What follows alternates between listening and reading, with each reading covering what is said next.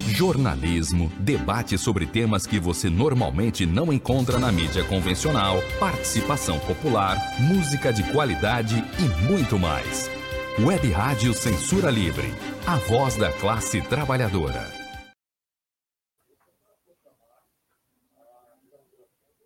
Acompanhe a programação da Web Rádio Censura Livre no site www.clwebradio.com, no aplicativo exclusivo para ouvir rádio no celular, tablet e Smart TV.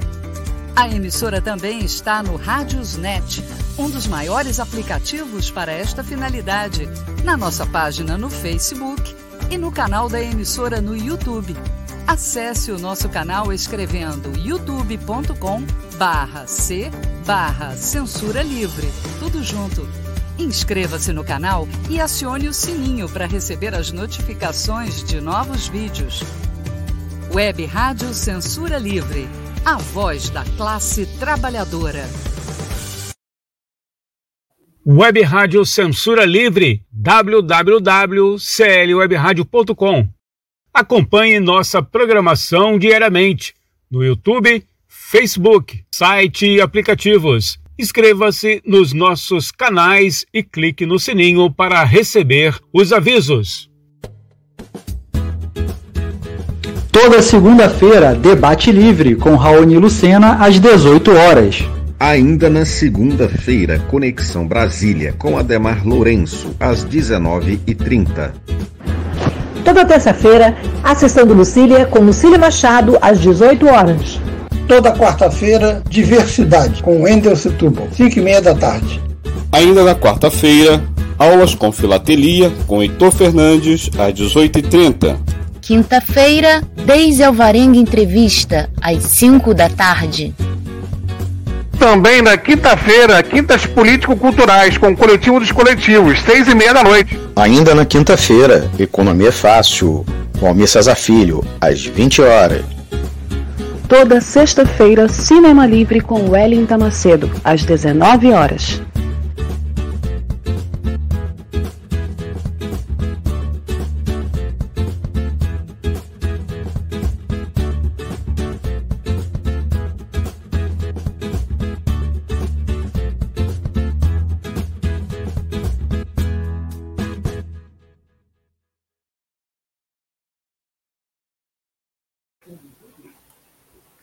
Opa, estamos no ar ao vivo aqui pela Web Rádio Censura Livre, www.clwebradio.com, transmissão de live pelo YouTube e Facebook, e, é claro, pelos aplicativos de rádio online. A gente sempre indica o, rádio, o Radiosnet, gasguei, desculpe, e também o aplicativo nosso exclusivo que vocês podem baixar na Play Store. Queria saudar a presença dos nossos amigos e amigas ouvintes, já pedindo para eles darem um like. Tava um monte de gente esperando aqui é, a entrada ao vivo, mas aí saiu, a gente demorou um pouquinho para transmitir, começou a sair. Eu botei aqui nossas vinhetas institucionais para já ir esquentando e preparando, ajeitando aqui, inclusive os vídeos, as entradas ao vivo, os flash. Começamos agora a nossa cobertura ao vivo da parte da tarde deste 7 de setembro de 2021, a 28ª edição do Grito dos Excluídos, movimento sempre convocada pelas entidades da sociedade civil organizada, movimento sindical e popular e organizações da esquerda.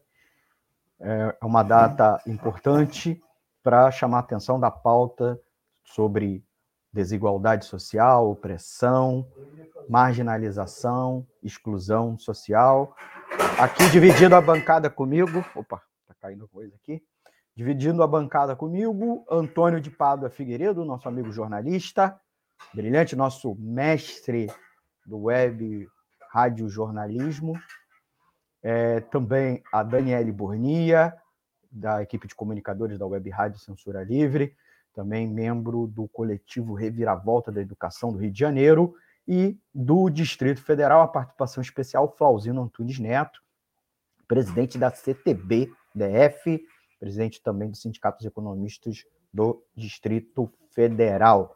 Temos aí uma bancada diversificada, daqui a pouco vai entrar mais pessoas, flashes ao vivo, principalmente das manifesta da manifestação de São Paulo, do Grito dos Excluídos, do Vale do Anhangabaú e também dos outros demais atos.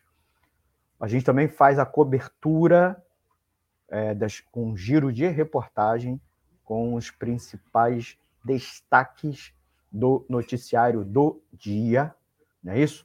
E eu passo a palavra a meus amigos âncoras, Dani Burnia e Antônio de Pádua Figueiredo, para eles começarem já a irradiação desta cobertura.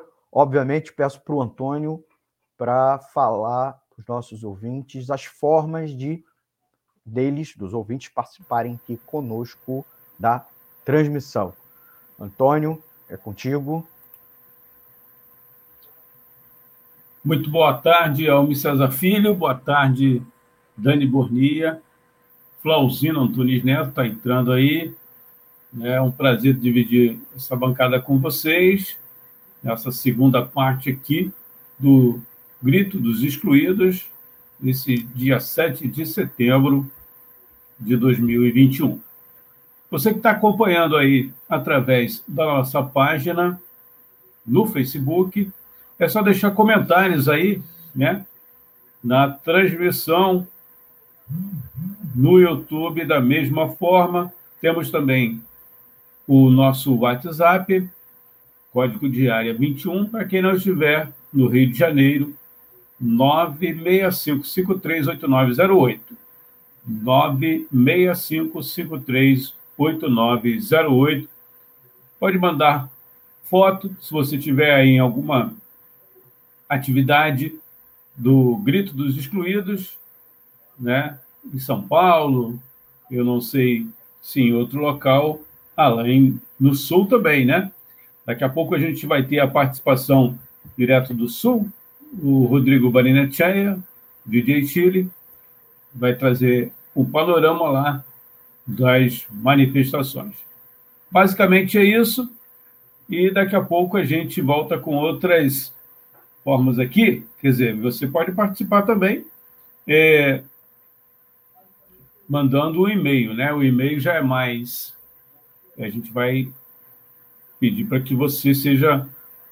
Aí o e-mail vai na tela, ó, contato CL Web Rádio, perdão, contato clweb, arroba clwebradio.com. Está na tela, né? E Basicamente é isso aí, Almir. Ok. Bom, muito boa tarde, Antônio, Almir, Flauzino e os ouvintes aí e internautas da Web Rádio Censura Livre. Iniciando agora a cobertura da parte da tarde desse dia 7 de setembro. Na parte da manhã, acompanhamos aí as manifestações, principalmente de Brasília e do Rio de Janeiro, que tiveram aí manifestações também em Niterói, é, desse grito dos excluídos, manifestações importantes aí com a participação de diversos setores da classe trabalhadora, aí reivindicando não só o fora Bolsonaro e Mourão já, como também é, contra a reforma administrativa, PEC 32, a reforma do ensino e, e contra as privatizações. Então, agora damos continuidade a esse dia de luta aí do grito dos excluídos. Muito Flauzino já voltou? O Flauzino saiu da sala. Acho que ele caiu. Daqui a pouco, quando ele voltar, a gente bota ele na tela para fazer a saudação dele. O Rodrigo Barrenetche já vai entrar daqui a alguns minutos, ele já avisou. E também daqui a alguns minutos a gente já vai começar com os flashes do ato é, do Vale do Anhangabaú, cidade de São Paulo, capital paulista. Daqui a pouquinho o ato paulistano, que é o maior ato do Grito dos Excluídos de hoje. E, inclusive, ele faz o contraponto ao ato golpista é, e antidemocrático do Bolsonaro, que está acontecendo simultaneamente lá na Avenida Paulista. Tem um bom número pelos informes da grande imprensa, mas aparentemente não era o número é, que se esperava, né? Mas vamos ver. Vamos, inclusive, aproveitar e antes de começar com os flashes, a gente já podia fazer algum giro, né?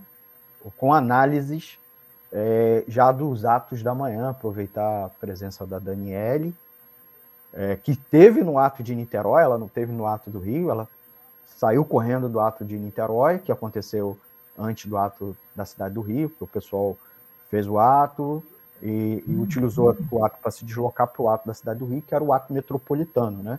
Incluía a Grande Niterói e o pessoal da Baixada Fluminense, né? O ato de Niterói também contou os militantes, os ativistas, as pessoas de São Gonçalo, Itaboraí e Maricá, para explicar para o pessoal de todo o Brasil, né? Que é uma uma região que abarca 3 milhões de habitantes, parte integrante, vamos dizer assim, da grande região metropolitana, né? Aquela, essa, esta região também é chamada de leste metropolitano, antiga grande Niterói, e o pessoal fez o ato na Praça Araribóia, centro de Niterói, que tem inclusive essa imagem aqui atrás de mim, tá? Tem a estação das barcas, né, no centro de Niterói, e logo depois o pessoal pegou as barcas, na verdade o catamarã, se deslocou até o centro do Rio. Né? O, o ato do, do, centro do Rio aconteceu, é, a concentração foi na, na Rua Uruguaiana, esquina com a Avenida Presidente Vargas, e eles seguiram pela Rua do Acre em direção à Praça Mauá. É, até uma última observação antes de passar para vocês: a Praça Mauá é escolhida porque no centro do Rio em momentos de feriado, final de semana, é, é onde tem gente, gente circulando, porque tem ali, além de que ter um amplo trecho comercial, também tem um trecho residencial e também é, tem várias atrações turísticas. Então ali fica também, para quem não sabe, a parada dos museus, tem o Museu de Arte do Rio, o Museu da Manhã, tem o Boulevard Olímpico, né? Então tem muito turista, tem pessoas do centro do Rio. O ato aconteceu no centro do Rio, inclusive pela facilidade de acessos das pessoas trabalhadoras da região metropolitana que não tem carro, né, para se deslocar, é, e, e também para ser longe do ato dos bolsonaristas que aconteceu tá, de manhã em Copacabana. eles escolhem esse lugar pela facilidade de acesso né, para as pessoas mais de posse e também porque dá volume. Você consegue facilmente é, fingir que tem muita gente e aproveita a circulação de pessoas para né, naturalmente na praia de Copacabana para dizer que tinha muitas, muitas pessoas. Então é só re, é, reforçar esse aspecto. Já falei muito, queria ouvir aí a análise antes de portar aqui as imagens da Dani e depois do nosso amigo Antônio de Pablo Figueiredo. Então, é, essa parte da manhã aí a gente teve manifestações em diversas cidades. Ainda não recebi o material de todas, mas Almi falou aí de Niterói, Rio, é, Brasília, também Juiz de Fora, Belém, é, que a gente recebeu aí imagens. E é, são manifestações é, expressivas que demonstram a indignação da classe trabalhadora com a situação do país, né, especialmente aí o governo de Bolsonaro Mourão Paulo Guedes, né, que é, tem promovido uma política de genocídio dos trabalhadores né, perante a pandemia da Covid-19, combinada com uma política de retirada de direitos que é, vai aí desde é, a reforma administrativa, PEC 32, que é, a intenção aí do governo Bolsonaro é aprovar no mês de setembro. Se aprovada, vai acabar com os serviços públicos, retirar aí da classe trabalhadora acesso aos serviços públicos, principalmente saúde e educação. E é, também é, Bolsonaro faz aí é, a reforma da, do ensino, que é a dimensão pedagógica né, da reforma administrativa, além de é, ameaças golpistas aí, é, que pelo, pela correlação de forças que se expressa nos atos do dia de hoje, não é, é, tem né, muito apoio popular, além de não contar com o apoio de diversos setores da burguesia. Então, esse grito dos excluídos, ele também reflete essa polarização é, entre a, a, o setor aí pró-governo, que é, defende a continuidade da política genocídio de retirada de direitos, e os setores organizados da classe trabalhadora, que é, se opõem a essa política genocida e também às ameaças golpistas. Então, seguindo o caminho correto aí de como se enfrentar ameaças é, golpistas, que é manifestação na rua, ação direta, a exemplo de como se derrubou a ditadura militar no Brasil, com greves operárias, com fortes lutas da classe trabalhadora, sem apostar na institucionalidade, sem semear ilusões na democracia burguesa. Então, é, a parte da manhã né, de, dessas manifestações foi bem importante, uma demonstração de força da classe trabalhadora. Com você, Antônio. Bom, primeiro eu vou dar uma boa tarde aqui, Dani, é, ao Flauzino Antunes Neto. Seja bem-vindo, amigo. Boa tarde. Boa tarde, Antônio. Boa tarde, Daniela, Almir. É sempre um prazer estar aqui com vocês na Web Rádio Censura Livre. Bom, a gente está fazendo um balanço rápido, né? Já temos até imagens da, dessa parte da tarde no Grito dos Excluídos em São Paulo.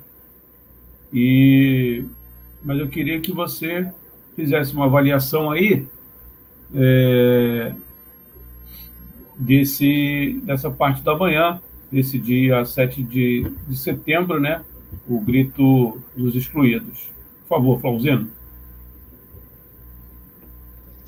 Uh, o grito dos excluídos aqui em Brasília foi, assim, de certa maneira, é, menor do que os outros atos. Né? Eu vou, a gente tem feito desde o dia 29 de maio, mas não deixou de ser um, um evento importante, né, porque é tradicional, são 27 anos do Grito dos Excluídos, né, sempre na, no 7 de setembro, é, o que deixou muito a gente, assim, com menor número, foram algum receio de, algum, de alguns trabalhadores e trabalhadoras, né, de irem para um local aqui de Brasília que foi muito próximo né, dos dois atos, né, tanto dos governistas, dos bolsominions, quanto do grito dos excluídos, né, que foi na o, os bolsonaristas foram lá na, na esplanada, perto da catedral e, dos, e lá nos, nos ministérios.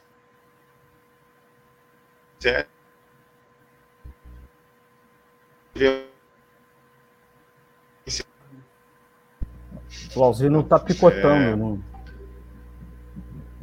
Voltei. É, e a gente teve uma boa participação, teve uma, uma, uma atividade importante, mas eu acho que a gente tinha que ampliar mais, né? A gente tinha que trazer mais gente, nossa capacidade de mobilização tinha que ser maior, é, a gente poder entrar em vários setores da sociedade, dos trabalhadores, das trabalhadoras, né, dos movimentos sociais de mulheres, negros, LGBTs, dos estudantes, né, a gente ter ampliado muito mais e são duas coisas que puderam ter associado, né? como eu falei, a questão do medo, né, de ter um confronto. Né? Muitas pessoas evitaram de vir. E, as e a outra é também que há muita quantidade de desempregados, muitas pessoas da periferia, da zona, eh, das zonas mais afastadas do centro da cidade, que não tem condição nem de pagar o seu alimento, né, porque a inflação está muito alta, o gás está alto, a energia está alta, é, a passagens né, de ônibus estão altos e acabaram não optando de, de, de, de não vir, né? se concentraram pelo menos na sua sobrevivência. Então, esse é um cenário que a gente tem que é, entender e para poder ampliar. Né? Se a gente não fazer uma autocrítica de como a gente está fazendo nossos atos, nossas mobilizações, é, a gente não consegue ampliar. Fazer geral, paradação, é, isso tem que ser uma questão mais categórica, né? mais, mais pragmática das categorias.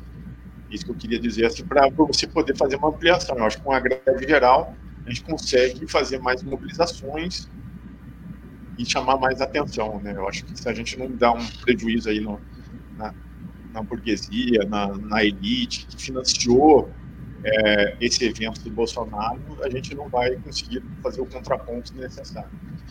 Mas, assim, para marcar uma posição, marcar que a rua é dos trabalhadores, a rua é, da, é do povo, a gente conseguiu fazer nosso papel no ato de hoje em Brasília. Legal, Flauzino. O Almir já está colocando aí algumas imagens que a gente tem aqui de São Paulo, da, no Vale do Anhangabaú, onde acontece aí nessa segunda parte do dia, né, parte da tarde, dos atos aí do Grito dos Excluídos é, na capital paulista. E antes ele tinha mostrado também umas fotos, né, lá de, de Porto Alegre, Daqui a pouco o Rodrigo, que participou conosco na parte da manhã, também vai retornar aqui para passar essa. Ele não está em Porto Alegre, né? mas vai passar o, a movimentação é, lá no sul. E, e o que, que vocês acham desse. Já tendo aí algumas informações, né? da, da participação da participação do, do Laranjinha, né? O Laranjinha participou hoje lá dos atos. É, o, o Laranjinha, que estava preso, depois saiu, né? É, e era o, o, comandante do Laranjal aí da. Na, na Fala quem é o Laranjinha, Antônio. no gabinete. Favor, é, o Queiroz, o Queiroz. É, diz que o Queiroz estava com camisa verde e amarela, se é, na manifestação, e foi apare... visto dentro da manifestação do Rio de Janeiro, é. em Copacabana. Quer dizer, a manifestação, entre aspas, contra a corrupção e contra o STF, estava lá o Queiroz, o laranja do, da família Bolsonaro. Desculpe aí. É isso, para os nossos amigos ouvintes. É, tem muita gente que ainda acredita que aquilo ali é tudo mentira, né? Esse esse laranjal é tudo coisa aí armada. Eu não sei é, o que essas pessoas estavam fazendo aí nos últimos tempos, né? Onde essas pessoas estavam, né? Aquela pergunta, o que, que eles faziam? Não deve acreditar também que o homem foi à Lua, né? E outras coisinhas mais aí. Aí, ó, tá aí uma, uma imagem que o Rodrigo Barinetti, o Rodrigo não, que o Almir César Filho está trazendo aí, é, no ato é o Queiroz, Fabrício Queiroz, participa de ato a favor do Bolsonaro no Rio de Janeiro. A matéria, uma foto recuperada aí é, da, da televisão. Bom, queria que vocês comentassem aí o, esse outro lado, né? Oi. É, as pessoas que foram para as manifestações é, antidemocráticas, alguns portando armas, é, com palavras de ordem, quer dizer, se manifestando para não ter o direito de se manifestar, né? Essa que é a verdade. Dani? Então, tem uma expressão, né, que principalmente a juventude utiliza aí nas redes sociais, que é enfim a hipocrisia, né? Acho que define bem aí a participação do Queiroz é, nessa manifestação do Rio de Janeiro. Mas, é, brincadeiras à parte, né? É, acho que é bem óbvio que tem um setor que é bastante consciente de todas as essas pautas que é, são os ataques, os retrocessos aos direitos da classe trabalhadora e às liberdades democráticas, mas é, o pouco setor de massas aí, principalmente, né, é, mais empobrecido, que ainda tem confiança no governo Bolsonaro, é, se trata de um, um, setor que tem sentido muito o peso da crise econômica, principalmente um setor médio, é, que não teve é, nenhum ou muito pouco apoio, é, principalmente nesse período da pandemia, né, porque a política que o governo Bolsonaro é, tem implementado frente à pandemia de é, negar né, a, a, existência da pandemia, é, não, não promover aí é, a quarentena remunerada, né, é, e um setor, né, principalmente do chamado é, microempreendedorismo, que é um nome bonito é, para os trabalhadores sem direitos nenhum, é, que é, tem sentido muito esse peso né, da, da, combinação de crise econômica e pandemia. É, e é, também não se sentiu esse setado aí é, pelos governos é, do PT, é, quando bateu a crise econômica aqui no Brasil. Né, para esses setores seria importante ter políticas é, de resto barato, né, gestão de emprego, um concurso público, né, com obras públicas, e que efetivamente não aconteceram. Né, é, a gente viu aí nos governos do PT é, a política de conciliação de classes, de, de governar lado a lado com os grandes banqueiros, grandes latifundiários, a, é, a exemplo de Cátia Abreu aí, foi ministra do Meio Ambiente, é, e é, provocando a desilusão de é, amplos setores de trabalhadores, incluindo né, é, esses setores aí é, de camada média. Né? Então,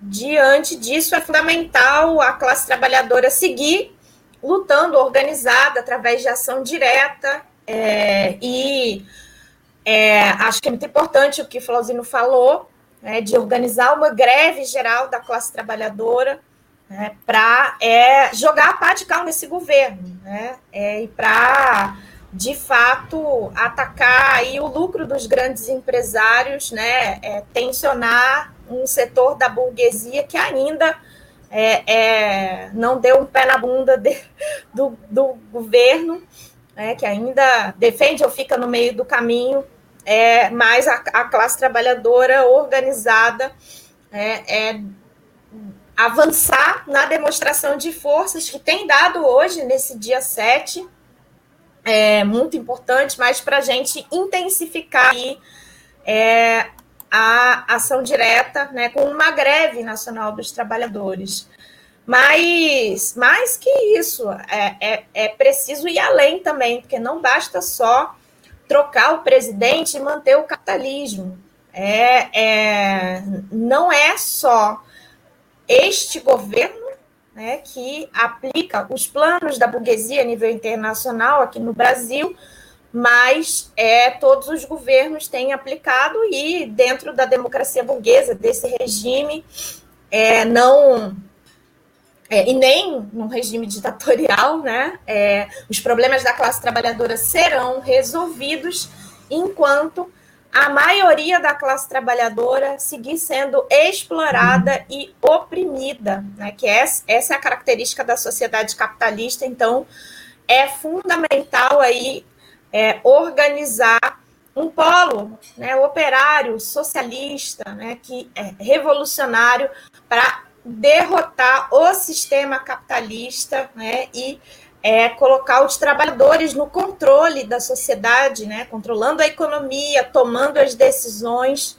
é, que de fato vamos começar a resolver né, os problemas e atender as necessidades da classe trabalhadora. Passo aí a bola para vocês. Legal, Dani. Daqui a pouco vamos ter também, direto aqui do, do Rio de Janeiro, o professor universitário, dirigente da CSP Colutas, o Ciro Garcia. Mas antes vamos ouvir o Flauzino, que já voltou aqui, está conosco, está tendo alguns probleminhas aí com a internet. Flauzino, você poderia então fazer essa avaliação é, dos atos anti-sistema, né? pela ruptura, a volta da ditadura, esses atos defendem isso. Né? E o que a população ao longo desse, desse período, tem perdido com o governo Bolsonaro é, em todos os níveis? Bom, é, eu achei que um movimento fascista, né, pela, pela ruptura, pelo fim da Constituição aqui em Brasília, foi muito pequeno perante ao barulho que eles estavam querendo fazer, entendeu? É, eles estavam fazendo uma expectativa muito grande, era o tiro de misericórdia do Bolsonaro, né, fazer um grande ato, é, mas o que a gente viu foi muito, muito ônibus com lotação vindo assim, meia boca, não é ônibus com lotação cheia, é, e na rua a gente já fez ato maior do que eles aqui, no, aqui em Brasília, né? então eu achei que sendo um, uma representação que veio ônibus de Pará, de Maranhão, de Pernambuco, veio da Bahia, do Centro-Oeste e tal, eu achei muito pequeno. Estava até achando que seria até maior. Mas, assim, o povo de Brasília em si, o que foi para a rua foi uma classe média, né? Uma classe, uma classe que está ali meio que aparelhada no, no governo do, do no, no média que está ali assim com uma condição para ir para a rua, né? É, então a gente viu que povo mesmo não, não foi para o ato da, do Bolsonaro, né? Então, assim, e a gente teve aqui muito mais expressão popular no grito dos excluídos do que o Bolsonaro teve na, no ato dele. E esse ato é um ato né, pela volta da, da igual a Daniela estava falando, o Antônio falou aí, da hipocrisia, né? Um fim da corrupção num governo que tá, gastou 16 bilhões de reais do imposto público para financiar o, o Centrão. É, fez é, um monte de maracutaia para se manter no poder. Fez a, a corrupção para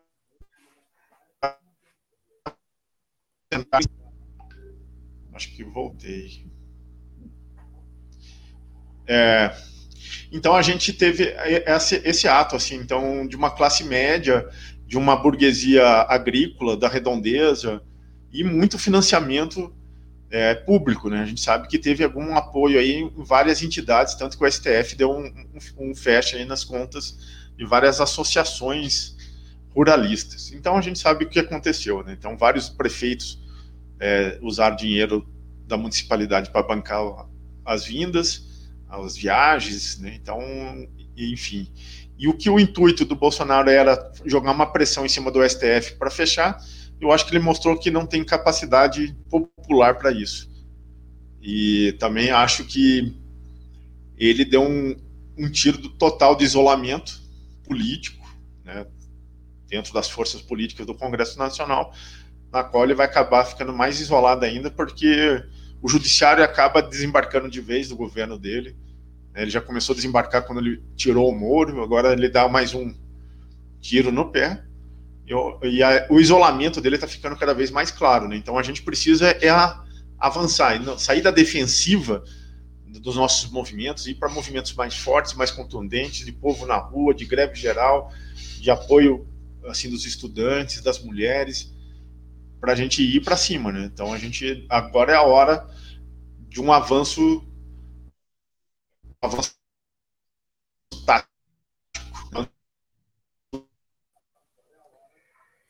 É, o Flauzino está picotando. Flauzino, eu vou só um pouquinho, vamos passar a palavra então para o Ciro Garcia, aproveitar e saudá-lo.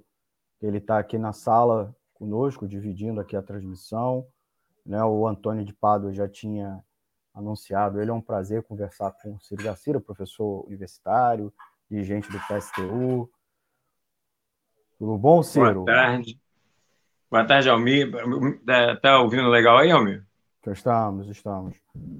Tá, boa tarde, Almir. Boa tarde, Plausino. Boa tarde todos que estão ligados aí no, nesse acompanhamento ao vivo, né, do, desse dia 7, importante né, para nós, é, que é o grito dos excluídos, mas também em função de todas as manobras tomadas. Oi, ah, a Dani também está aí, boa tarde. É, não tinha visto ainda. Mas, é, principalmente né, em função de toda essa movimentação né, feita a partir do próprio presidente, na verdade, foram atos preparados dois meses, dois meses que esses atos estão sendo preparados, e eu tendo a concordar com o que ouvi aí do, do Flauzino, quando ele fala, por exemplo, que os atos de Brasília, é, não que não devamos menosprezá-los, foi um ato grande, mas foi muito aquém, eu acho, do que o Bolsonaro esperaria, ponto um.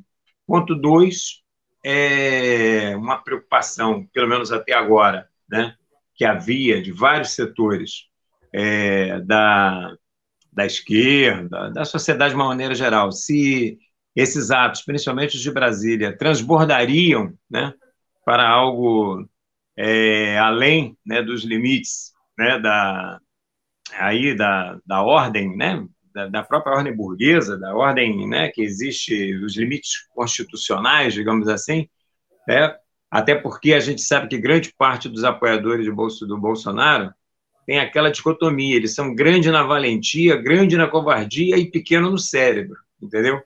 Então, para isso desbordar né, em atos que pudessem é, uma, uma, invasão ao STF, coisas assim, aparentemente até agora, pelo menos, isso não aconteceu. Né? E, como o Flauzino falou, os atos de Brasília, muita gente, não vamos menosprezar, tinha bastante gente, mas aquém do que eles esperavam, e muito natural. Um ato preparado durante dois meses, com financiamento de empresários, com financiamento de verbas públicas através de prefeituras. Né? Então, muito dentro do normal. A mesma coisa aqui, o ato da, da Paulista. Né? muito grande. O ato da Paulista, a gente está vendo pelas imagens aéreas que eles conseguiram uma grande mobilização de, de pessoas, mas também é a mesma coisa é, dentro da, da, mesma característica, são atos que uma pauta completamente descolada da realidade do povo brasileiro. Né?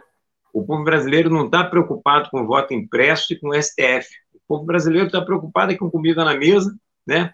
uma caristia absurda, o preço dos combustíveis nas alturas, o desemprego em massa, a pandemia que continua matando né, de uma maneira absurda e o total desgoverno é, desse, na, desse governo na, na gestão da, do combate à pandemia.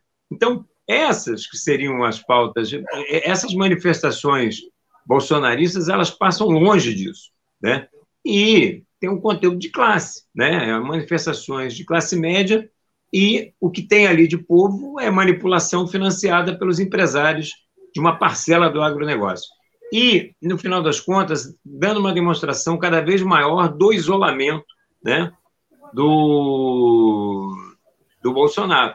Então, o Bolsonaro, a cada vez que ele arrota, né, que mais ameaças ele faz, ele vai mostrando categoricamente o seu isolamento, né, vai mostrando que a sua perda de apoio, isso se reflete não só nas pesquisas de opinião, né, onde ele está tendo as, as piores avaliações e o índice mais baixo de sustentação, ainda que seja um índice razoável, os 20 e poucos por cento que o apoiam, né?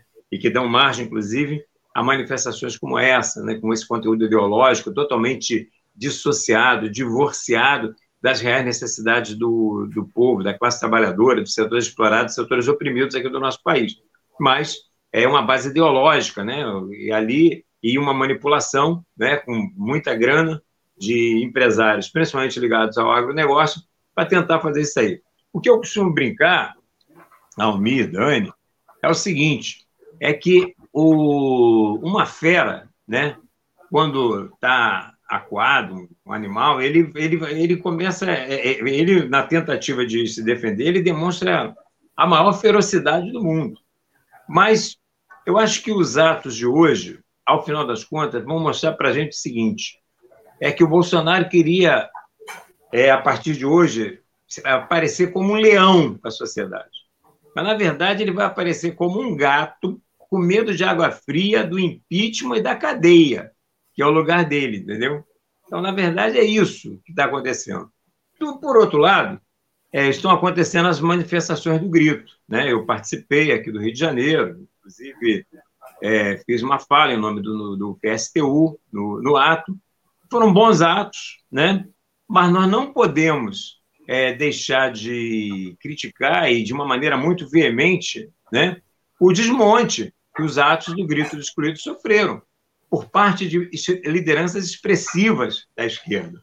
Aqui no Rio, por exemplo, quem encabeçou o desmonte do ato do grito dos excluídos foi o Freixo, é, colocando medo, né, colocando essa questão do, do a, o medo de confronto com os bolsonaristas e que nós poderíamos dar, dar, dar margem para aquilo que o Bolsonaro quer, ou seja, incutindo uma série de é, insegurança nas pessoas, ele que é uma liderança importante aqui da, do nosso estado, da nossa cidade, referência para muita gente, e é óbvio que essas coisas comprometeriam. E ele não estava isolado. O próprio Lula e outras grandes lideranças não apostaram nas manifestações, ao contrário, jogaram para esvaziar as manifestações. Mesmo assim, mesmo assim, o...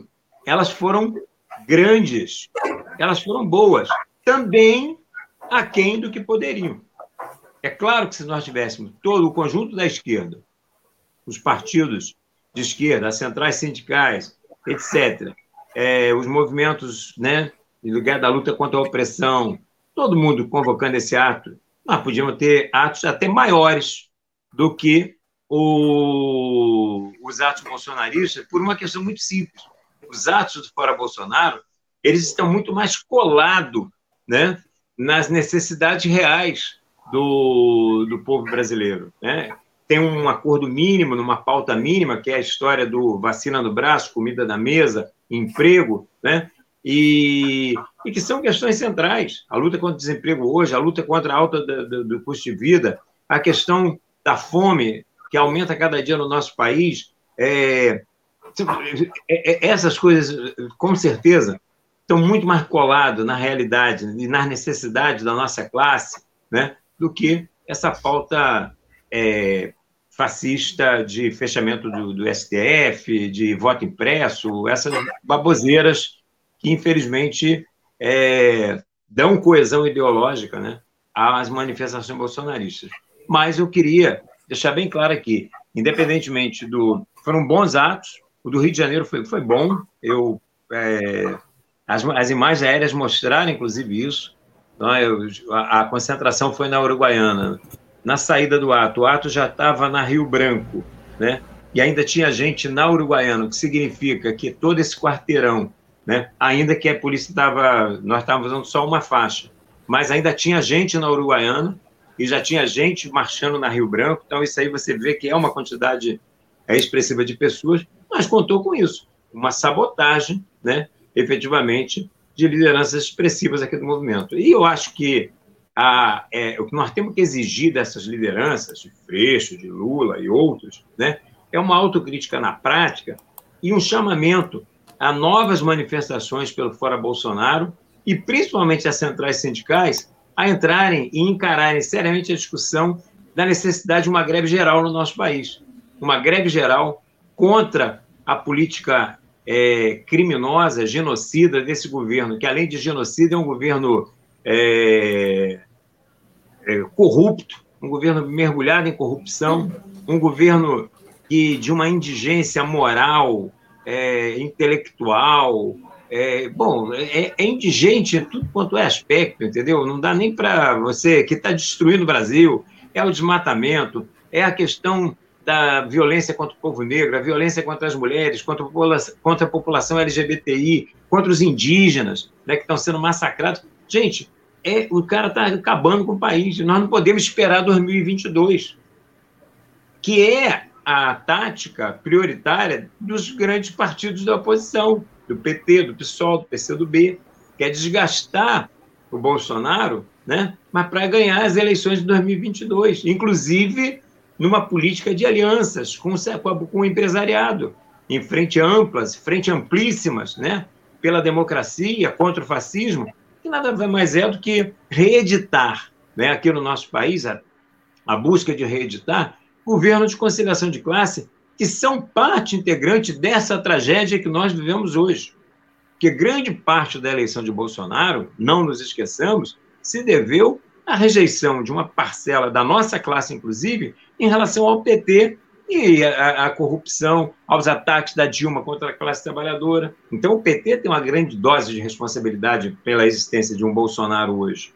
E é, não dá para a gente. Parece que. Ah, não, agora é, nós éramos felizes, né? Na época do, do Lula e tal, eu era feliz e não sabia, coisas que o valham, e não ir a fundo numa discussão que é o fato de que a gente tem tivemos governos de alianças com a burguesia que deram milhões para o empresariado e migalhas para a classe trabalhadora. Esse agora não dá nem migalha mais. Esse não dá nada para a classe trabalhadora. Mas foi isso que aconteceu durante os governos é, petistas. Mas eu acho que, só para fechar aqui, eu acho que o que cabe, o que mostra tanto os atos bolsonaristas, né, que não, não representam para mim por si só aquele que poderia apostar de uma virada na conjuntura. Não. É um fortalecimento do seu projeto autoritário, é, protofascista, de fechamento, não vai representar isso, tá? E, por outro lado, as manifestações do grito dos excluídos mostram o potencial, com toda a puxada de tapete, com toda o freio de mão que foi puxado por lideranças expressivas, do potencial que existe para a gente colocar para a gente colocar povo na rua e derrubar esse governo antes da, da, das eleições, né? É, e é isso. A gente tem que ter novos atos grandes aí pelo fora Bolsonaro e temos que exigir das centrais sindicais que façam uma discussão séria sobre a necessidade de uma greve geral sanitária no nosso país, de uma greve geral. Oi, tá, alguma coisa está tem um, tem um áudio que está vazando aqui, mas tudo bem. Mas concluindo, é isso que eu queria colocar assim, ah, num primeiro momento. Legal, Ciro. Oi, Antônio, tudo bem? Como é que tá? Tudo bom, boa tarde. Depois a gente vai contratar você só para fazer comentários sobre futebol, tá bom? Ah, tá legal. Muito bom, muito bom, muito bom no domingo. A, a, a professora Neve está fazendo cobertura da Série B, é isso agora? É? Não, rapaz. Teve Dirley, eu, boa tarde a todos. Teve Dirley Santos e Ciro Garcia fazendo comentários sobre a eliminatória da Copa do Mundo, mas acho que era a Série B. É, o, o, o chileno, você não entendeu. Quando é jogo da seleção, Botafogo e seleção é tudo a ver. O time brasileiro que mais cedeu jogadores à seleção brasileira é o Botafogo, se você não sabe. E é um recorde que dificilmente vai ser alcançado por algum outro time brasileiro. Até porque agora todo mundo é recrutado lá no exterior. Então, o fato de ter o Edirley lá é apenas um reconhecimento de que seleção brasileira e Botafogo tem tudo a ver. É isso. É, segundo a informação que eu escutei, o Messi não quis jogar com o Brasil porque ele viu vários jogadores do Flamengo e ficou com medo de tomar uma goleada. Isso pode, aquele papel é. lá pode ter rolado. Mas ah, foi, o, o Antônio, estamos aí. O, então, bem legal lá, aquele papo lá do Resenha Live lá com a galera. Que eu foi legal, vocês... foi legal. Gostei daquela, é. par, da, daquela parte. Ontem eu lembrei, só é. um, um, dropzinho aí. Uma, aquela, eu lembrei ontem, depois do jogo, aquele 3x1 de ontem, eu lembrei do Lisca. Ah, não, mas tem, né? O cara, o cara desdenhou do Botafogo, cara. O cara, pô, não, pô, aí foi por baixo, o cara não consegue nada lá. Não tem como. Bom, voltando aqui. Mas vamos lá. dar um, um boa tarde aqui para o nosso companheiro lá do, do Sul, né? O DJ Chile. O Clauzino já voltou. Tivemos um problema aí de conexão com o Almir. O chileno, levanta uma bola para o Ciro aí também para o Flauzino, tá, também está aqui conosco. É, eu acabei de entrar, ainda estou meio perdido aqui, mas é, fora, bom, não vamos entrar na discussão sobre o Botafogo e o Santos, que o Flauzino está colocando ali no chat privado, que foi. É, é polêmica.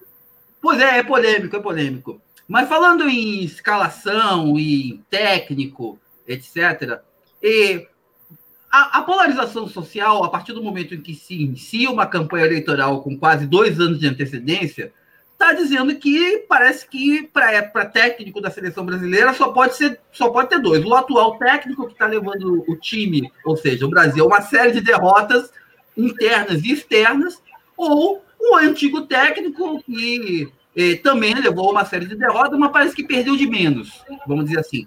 É possível uma saída que não seja Lula ou Bolsonaro? Tá, você está falando técnico, né, da... É, antes eu queria, hein, Antônio, e Almir, o pessoal, é, eu, eu, eu, já tinha falado com o Dirley, quando ele me fez o contato para participar aqui da, eu tinha uma limitaçãozinha de, de horário, tá? Não é nem sim, mil, mas é, foi um compromisso tecnológico. Eu vou ter que. Eu, eu assumi um compromisso de. A minha companheira vai precisar de usar aqui minha, o celular, e é uma coisa que já estava combinada há algum tempo. Então, eu vou falar essa daqui e vou pedir licença a vocês para me, me retirar, porque estou com essa, esse probleminha. Mas foi um prazer enorme estar aqui com vocês. E só falando aqui em relação Pode voltar depois. depois. Talvez. Se, se, quando, é, não, se tiver rolando ainda, eu entro de novo. Se tiver hum. rolando ainda depois que ela acabar o compromisso, eu entro de novo. Tá? E até, até às seis. A gente vai até às seis. Tá, então acho que vai dar sim. Ah, então. Não, então tá. Então acho que vai dar. Mas deixa eu voltar aqui em relação ao melhor técnico, né? É, é, é, o, o, chileno coloca uma coisa que é um absurdo. Eu, por exemplo, eu participo de alguns grupos de discussão que tem é, setores da classe operária, né? E é impressionante. Houve uma diminuição né, do, da influência do, do bolsonarismo. Hoje, por exemplo, esse ato no grupo tinham três é, ativistas mesmo militando pelo falando do ato, inclusive um deles foi, postou fotos e tal, foi com a mulher, foi com a filha e tal. É, e, contraditoriamente, eu, por que, eu participo desse grupo? Porque é um pessoal de uma fábrica que fez uma greve e eu apoiei a greve deles e a partir daí a gente virou amigo, né? Eu fui lá como PSTU, a galera da CSP Colusa também foi, nós ganhamos, é, a, a, greve é, foi uma greve muito forte, três dias de greve, e a gente conseguiu, né, uma, digamos assim, uma, uma estabelecemos uma relação política de confiança a partir daí mas nem por isso eu consegui demovê-los a votar no Bolsonaro, a maioria naquele momento. Hoje, eu já posso dizer que a maioria do grupo já não é mais Bolsonaro. Mas tem alguns que eram piqueteiros de primeira linha, gente, pô, muito legal, que eu gosto muito, inclusive, que gostam de mim, fizeram minha campanha para o Senado, entendeu? votaram em mim e tal, mas que são bolsonaristas. É impressionante. E, cara, e olha que eu bato lá, entendeu? Mas parece que é como se eu tivesse é, é, é, óbvio que, por exemplo, eu já me sinto vitorioso, porque, pô, um montão daqueles que, se agora se são, são enrustidos, já não colocam mais. Só tem três que estão é, colocando. Mas é impressionante a questão de é, que eles não colocam, por exemplo, quando eu faço questionamentos e tal, a polarização na cabeça deles é Bolsonaro e Lula. É Lula e Bolsonaro, Bolsonaro e Lula. Lula como se houvesse só isso no mundo, entendeu? E eu vivo falando a gente, ó, oh, não tem só o preto e o branco, não, entre o preto e o branco tem o arco-íris e tal. E ontem, na discussão de ontem, né, porque estava muito acirrada, e tem um petista, e tem um, um, um, lulista no, no, grupo, então aí, aquela meme e videozinho é para lá, para cá, para lá, para cá, mas teve um deles, dos três bolsonaristas, que me fez a seguinte pergunta. Né? Tá bom, Ciro, então me diga. Então, qual é o melhor presidente para o nosso país hoje? Se não serve Bolsonaro, se não serve Lula, qual é o melhor presidente? Né? E foi uma deixa, né? A exemplo da pergunta que o chileno fez, que ela, ainda que por outras vias, mas é exatamente a mesma pergunta, né? Da gente poder colocar a, a, a insuficiência total, que não é um problema de técnico. Se a gente for botar um técnico lá dentro das regras do sistema capitalista e do regime democrático burguês, vai dar exatamente no mesmo. Pô, a, a gente até não pode dizer até, até a Vera, porque a Vera jamais se elegeria dentro desse processo, né? que é um processo determinado pela força do dinheiro, né? pelo financiamento dos empresários, pelo financiamento do próprio fundo eleitoral, que é um absurdo. Né? Então, não, não existe possibilidade de uma, uma proposta como a nossa ser eleita num, nesse sistema, né? Nessa democracia burguesa que é a democracia dos ricos e poderosos.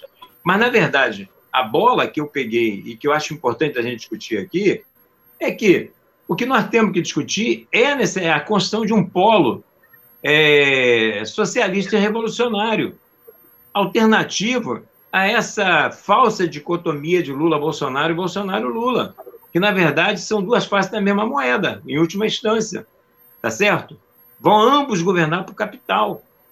É, vai ter mais consequências, menos consequências. É, bom, mas bom, são governos.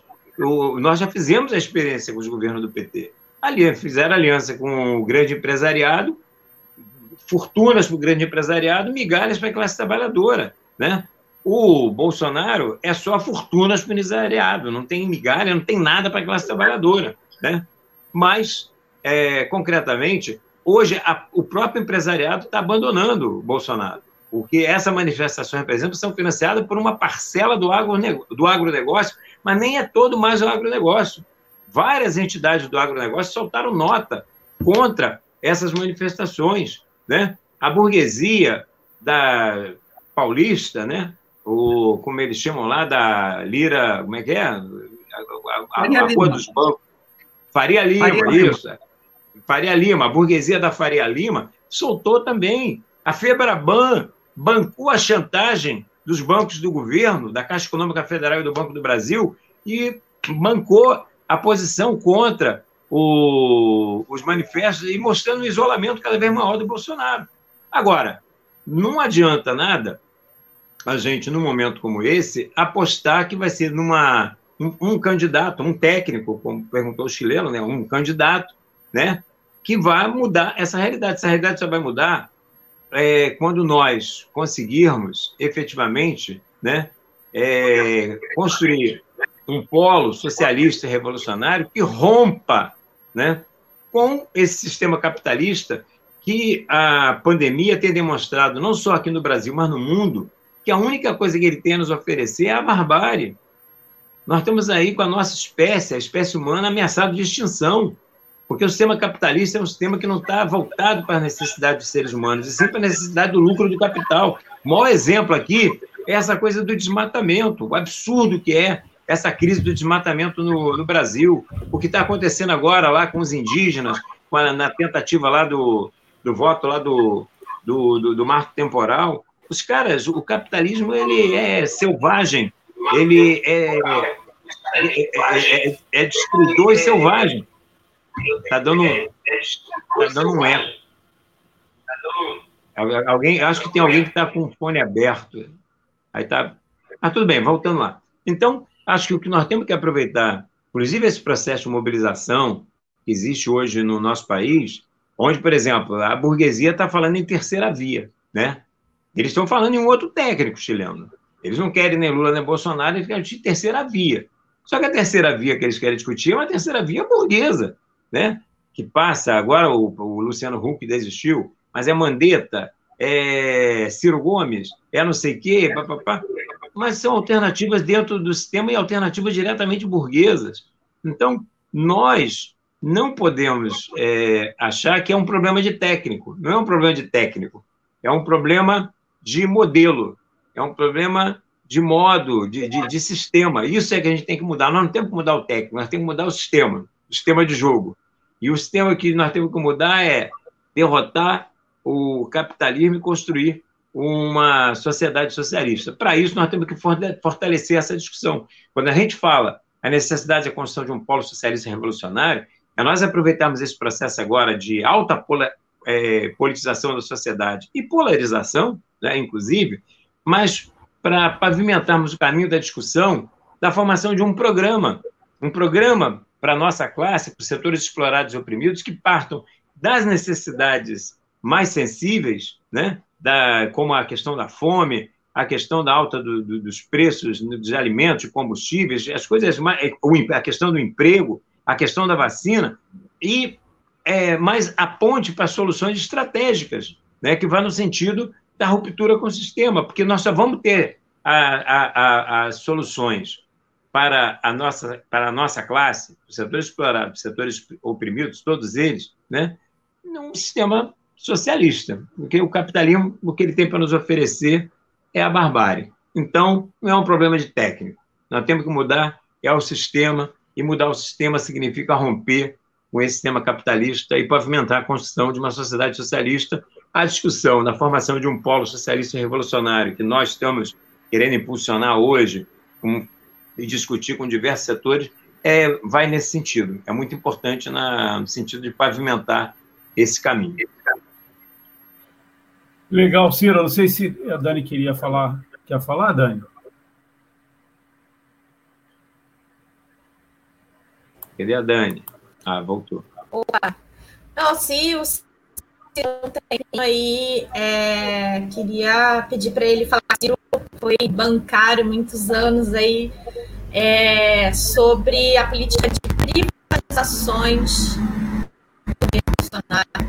é, e o que colocar no lugar fazer antes do, Ciro, antes do Ciro responder, é, pedir aqui, só, só saudar aqui, direto lá da capital federal, o Ademar Lourenço. Seja bem-vindo, Ademar está conosco, daqui a pouquinho também vai participar. Muito obrigado aí pela sua presença, Ademar. Ciro, por gentileza. Tá. Ó, acho que deu meu tempo agora. Eu vou falar rapidinho. Espera só um instantinho. Bom, enquanto isso, a gente vai relatar aqui, estamos com imagens.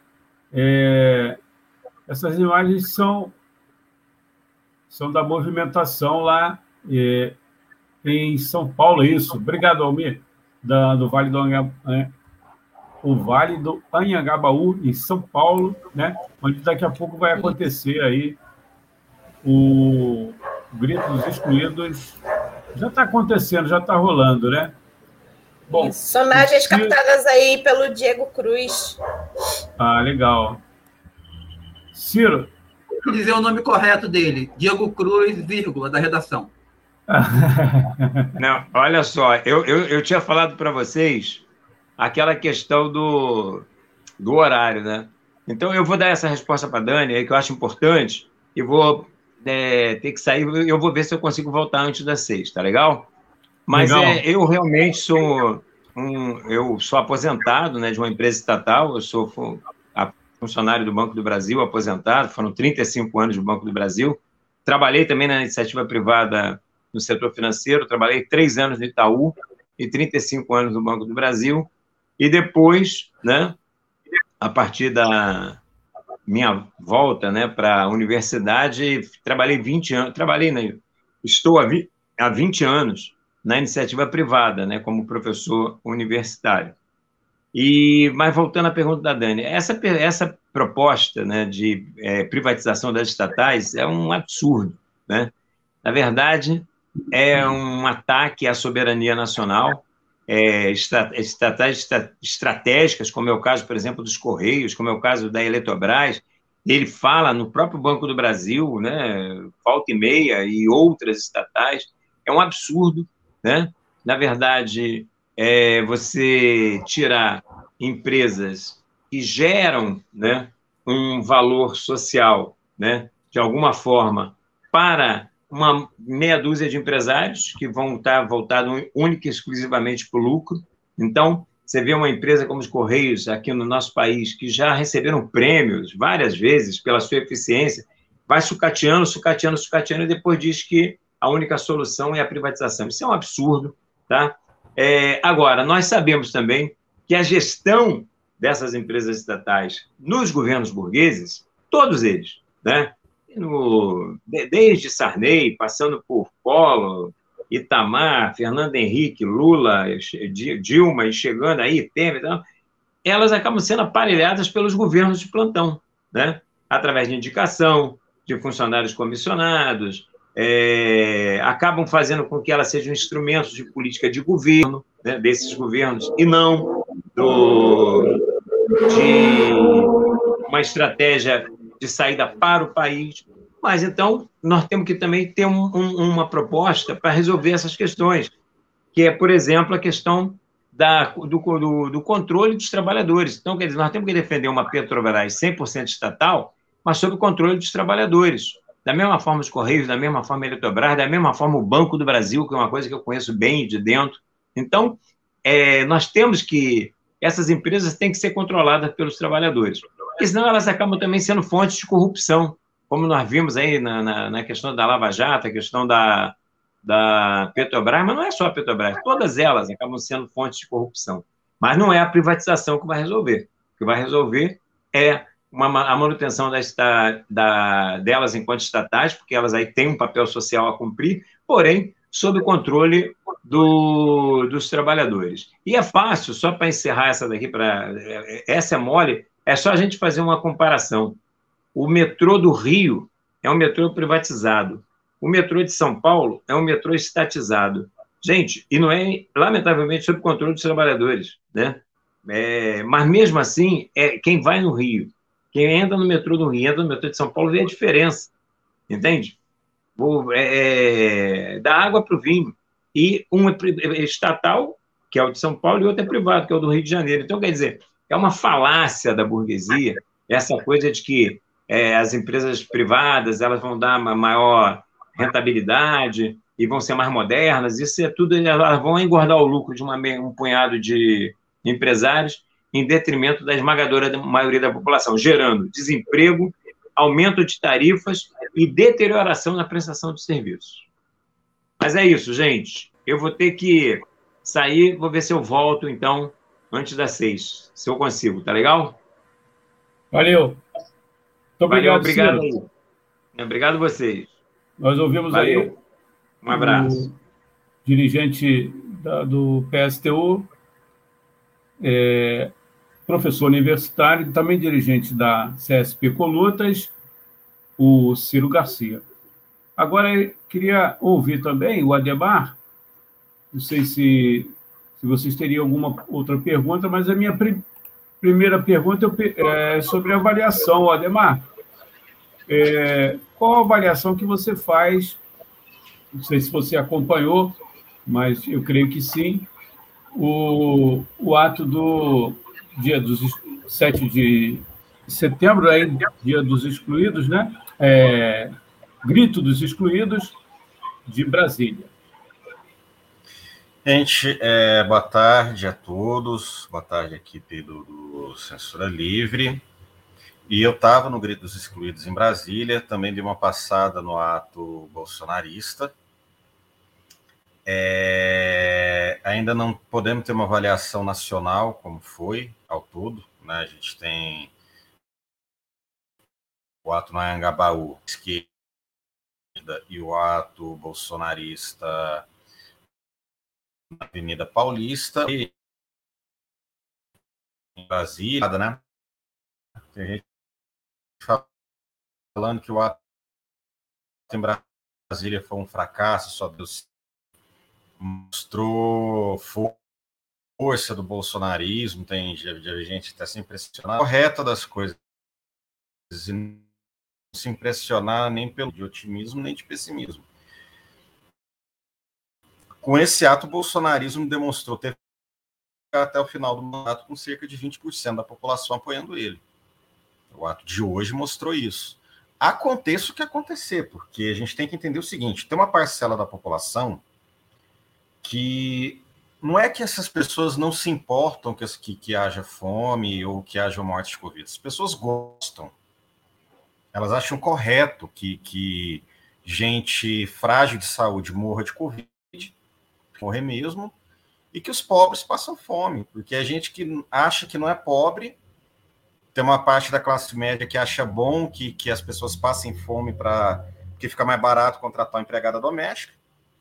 Tudo bem que, que, eu, que eu passe a usar um sapato mais barato desde que o pobre continue a andar descalço.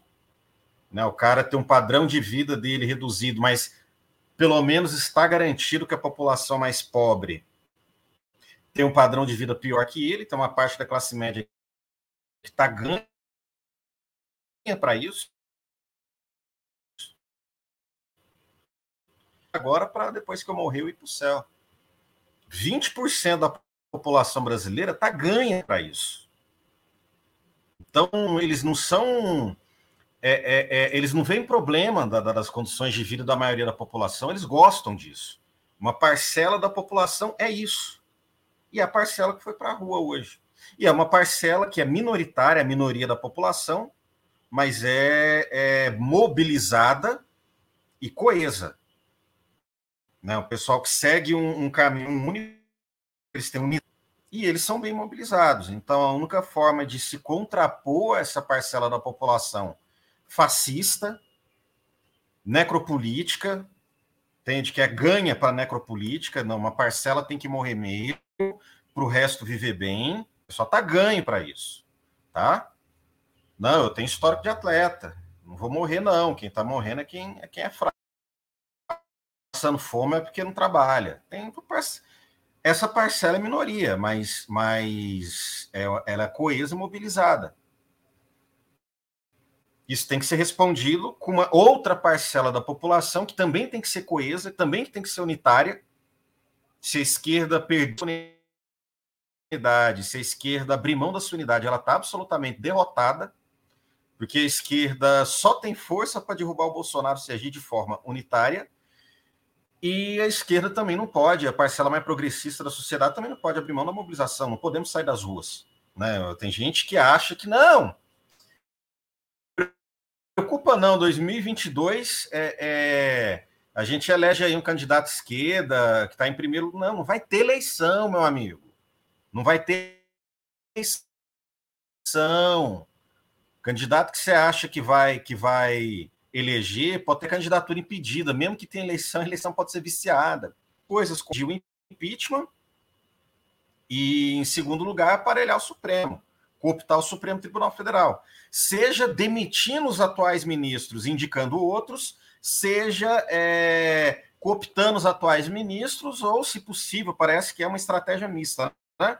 Uns dois ou três ele sai, ele indica mais uns dois ou três e fa faz a cooptação de mais uns dois ou três e tem maioria no Supremo. Com maioria no Supremo, não dá para confiar em eleição em 2022, não. Quem tiver em primeiro lugar nas pesquisas está preso. Está pelo menos com a candidatura impedida, né? se não for o Bolsonaro. Então, de um lado tem uma tem uma minorizada. Do lado de cá a gente da classe trabalhadora que infelizmente também é minoria. A maioria da classe trabalhadora não ganhando desânimo e desmobilização política depois do golpe de 2016 correto?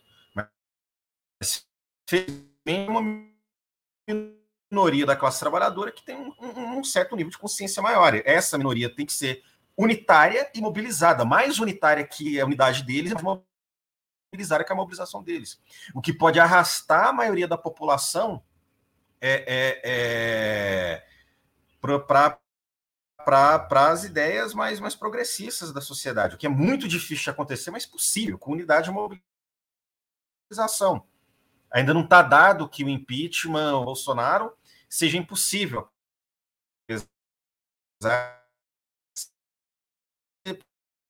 Politicamente organizado pela esquerda mês que vem, a saída do Bolsonaro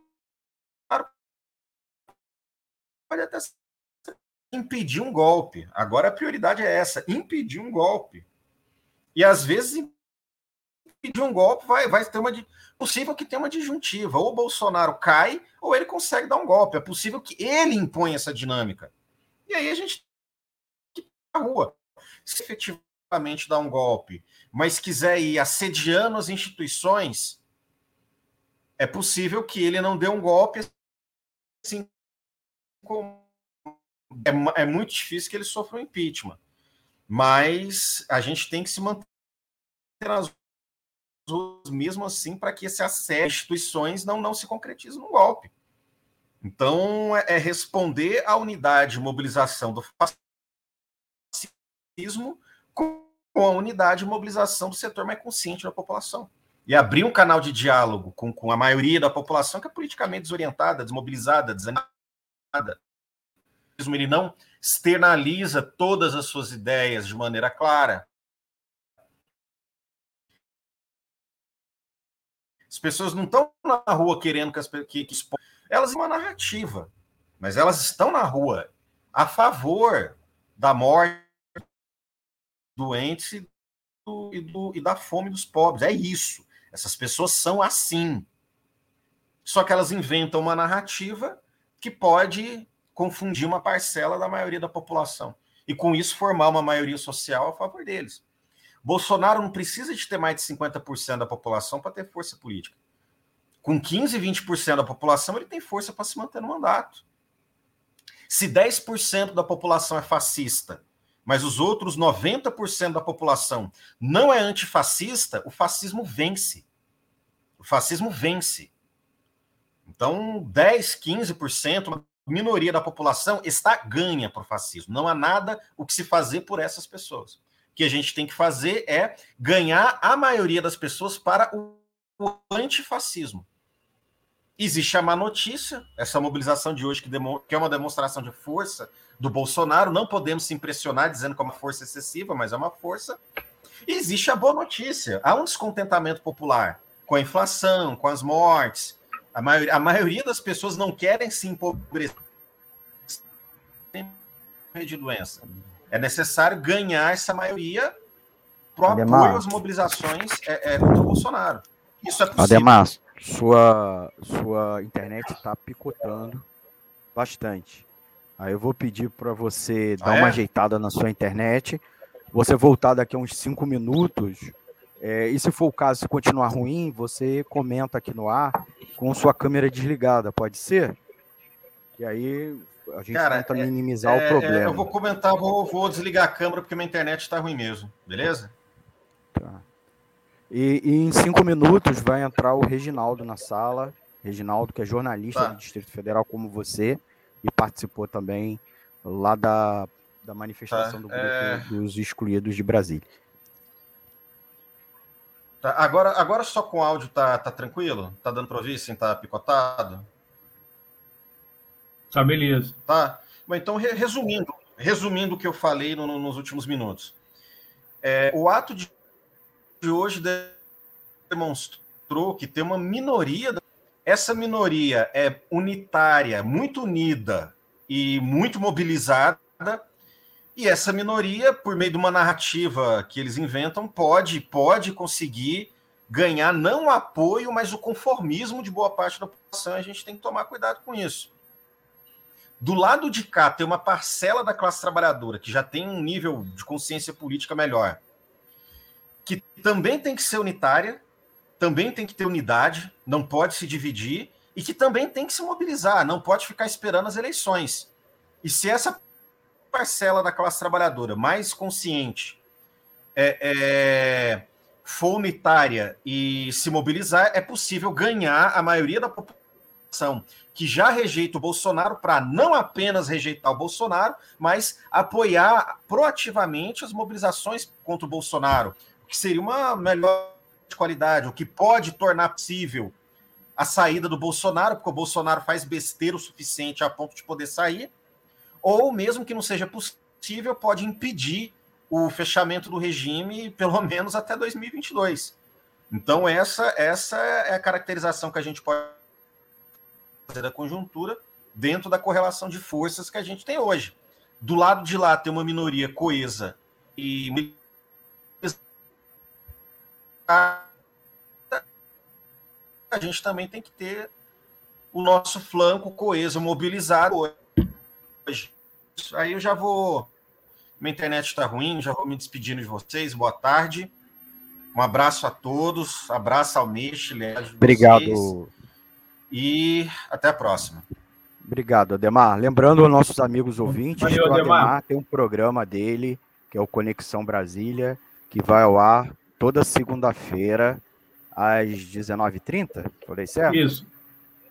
Às 19h30. E aí, isso, isso. 19... nossos amigos e amigas ouvintes Valeu. vão poder ouvir com maior, mais tempo a análise dele sobre os atos né, os atos deste 7 de setembro, tá bom? Se ele conseguir, ele pode voltar mais lá para o final da nossa transmissão. Tá bom, Ademar? Você está escalado aqui mais para o valeu, final. Valeu, a gente valeu. vai ao vivo aqui até as 18. Um abração, Ademar. Valeu, meu irmão. Até mais. Bora, bora, bora para os atos. Para os atos contra o Bolsonaro. Vocês ouviram Ademar Lourenço. Tendo aqui na sala, Antônio e Dani, o Reginaldo Marcos, nosso amigo também jornalista de Brasília, Distrito Federal, dirigente sindical dos servidores do INCRA, do Instituto Nacional de Colonização e Reforma Agrária, e pode conversa, continuar conversando conosco o que ele estava fazendo na nossa cobertura ao vivo pela manhã. Né? O Reginaldo estava lá direto do Gritos Excluídos, conversou conosco. Reginaldo, o que, que você achou do ato do Grito dos Excluídos? Por outro lado, você, de certa maneira, acabou passando pelo pessoal que estava se dirigindo ao ato pró-Bolsonaro. Qual é a tua avaliação, meu amigo? Boa tarde, pessoal. Boa tarde, Almir. Então, é, foi uma experiência engraçada. A gente percebe, é, no, primeiro, a dificuldade de estacionar. A gente conseguiu estacionar uns dois quilômetros de distância, mais ou menos, é, do ato é, da oposição e botamos duas máscaras, né, evidentemente, e a gente percebia já é, é, o, as pessoas pró-governo, primeiramente, não estavam usando máscara, né? então raramente se via uma pessoa ou outra. Tinha famílias, eu, inclusive, um, na minha frente, é, depois que eu estacionei, tinha uma família de cinco, seis pessoas, inclusive duas, três crianças, e nenhum usava máscara.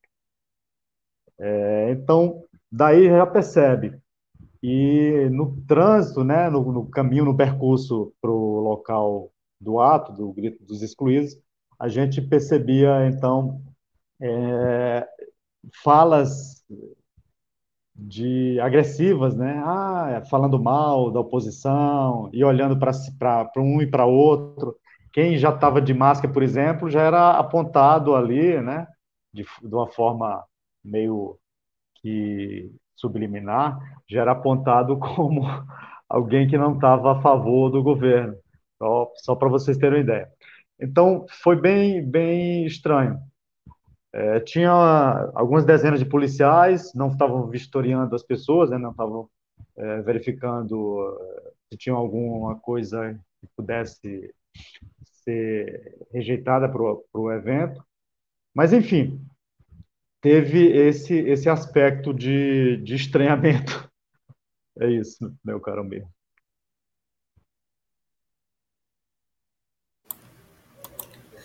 Opa, boa tarde, Reginaldo. Boa tarde. Agora, agora eu vou tentar fazer novamente aí a, a, pergunta que eu tentei te fazer mais cedo, mas a internet precária e não permitiu. É, a gente estava discutindo há pouco sobre é, essa política equivocada de vários setores de é, puxar o freio de mão das lutas, né, para não derrubar Bolsonaro agora e apostar nas eleições é, de 2022 e apontando como alternativa a candidatura de Lula. E é, a gente tem observado nas mobilizações aqui no Rio de Janeiro, em Niterói, que tem um setor que tenta transformar esses atos da classe trabalhadora aí, que se centram né, na palavra de ordem do Fora Bolsonaro, em a, manifestações é, pró-Lula. E aí eu queria é, saber se isso se expressou no Grito dos Excluídos de Brasília, ou, ou se não, né? Como é que como é que estava aí é, esse setor do, do, dos movimentos em Brasília? Então, a gente percebe que tem um grande contingente que é, explicita, né, externaliza é, no, no ato, por exemplo, de hoje pela manhã em Brasília, voto e defesa de candidatura do ex-presidente Lula. É um aspecto. Talvez 50% ali das pessoas eh, tinham isso dito em uma faixa, em uma camisa, enfim.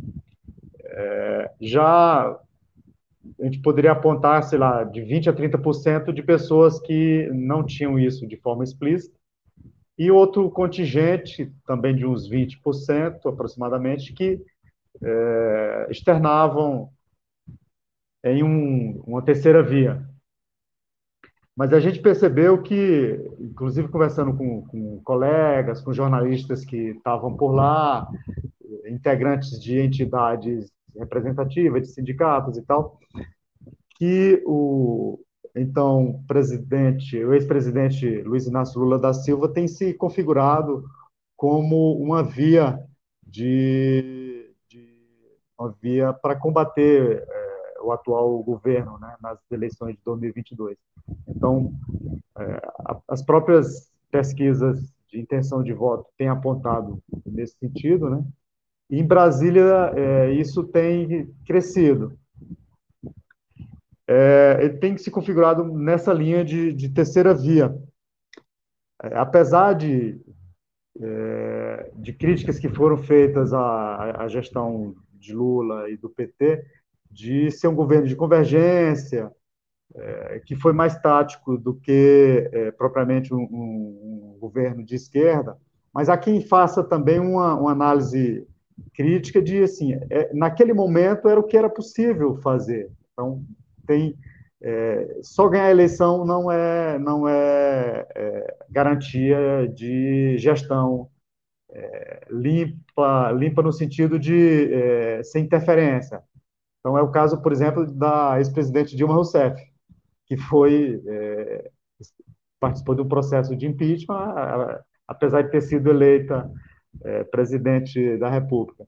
Então após a, alguém ser eleito presidente da República, ele tem que conversar com as forças que integram o país. E, evidentemente, que tem vários níveis de força. E, é, nessa conjuntura, é, o presidente, o ex-presidente é, Lula tem é, ganhado destaque. E, e isso deu para ficar claro no, no evento de hoje aqui em Brasília, no Grito dos Excluídos.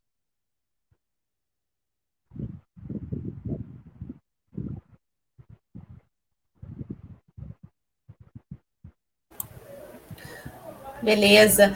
É, então, em Brasília também é, foi um fato marcante aí o acampamento dos indígenas é, contra a chamada tese do marco temporal, né? É, então, queria que você comentasse um pouco aí é, se teve presença indígena, né? Se, se expressou no grito dos excluídos de Brasília, também a luta indígena aí que se é, enfrenta né, com o setor da burguesia, do agronegócio, é, é, e, e, que é o aliado de Bolsonaro desde sempre, né, esse setor do agronegócio, é, e que é, também é, promove e apoia o genocídio da população indígena e dos povos originários aqui no Brasil desde a colonização.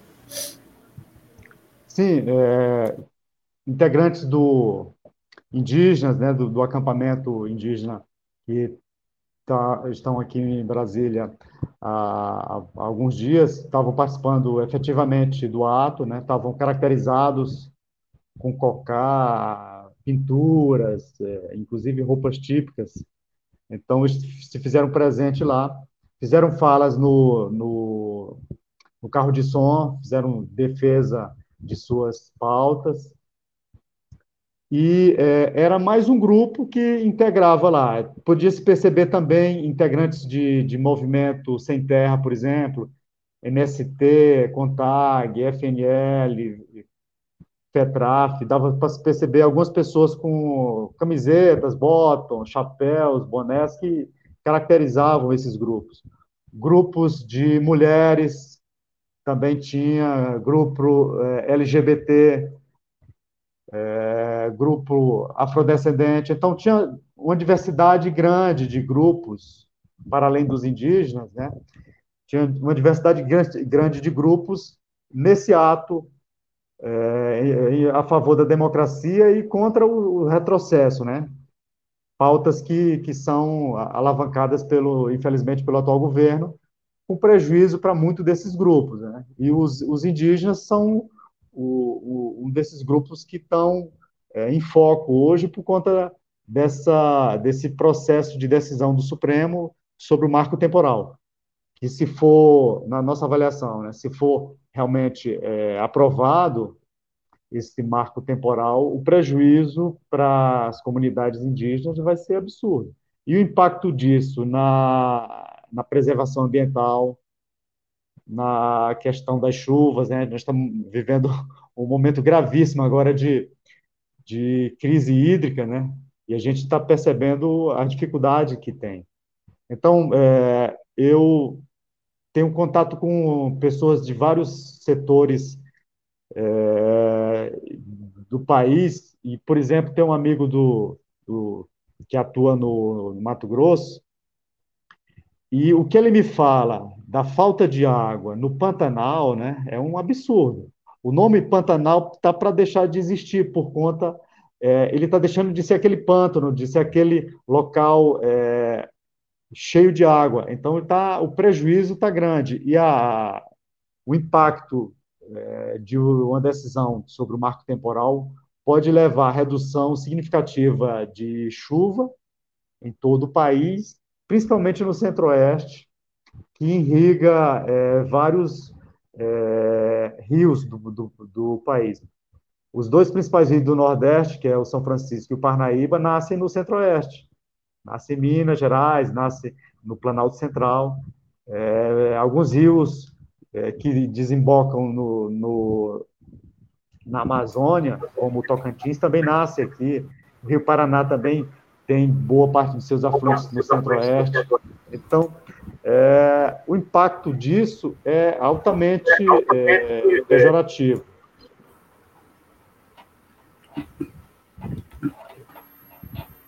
Legal, Reginaldo. Vou levantar aqui um, uma bolinha para o nosso amigo Rodrigo. Mais cedo a gente falou aqui, até mesmo é, dessa questão que, foi que essa questão foi levantada aí pelos, pelos internautas, né? E que foi que é, né, o, o projeto de reforma é, administrativa e a gente queria que você voltasse a falar esse, esse assunto, o Rodrigo, se fosse possível.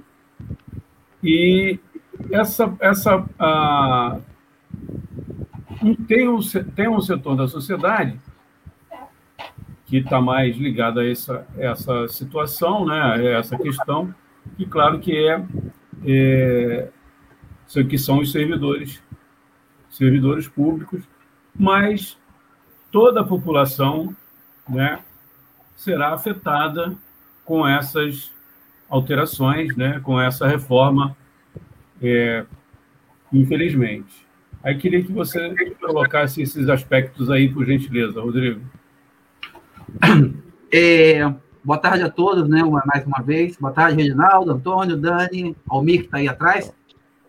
É, olha só, gente, o, questão da PEC 32, como questão da crise energética, do marco temporal, eu vou seguir uma linha que o Ademar levantou, é, que, que é muito preocupante, tá? Porque ele fala que 20% da população simplesmente não é que não se importe, mas é, é, é a favor de massacre, é a favor da pobreza, é, é tá, ganha para a necropolítica, tá?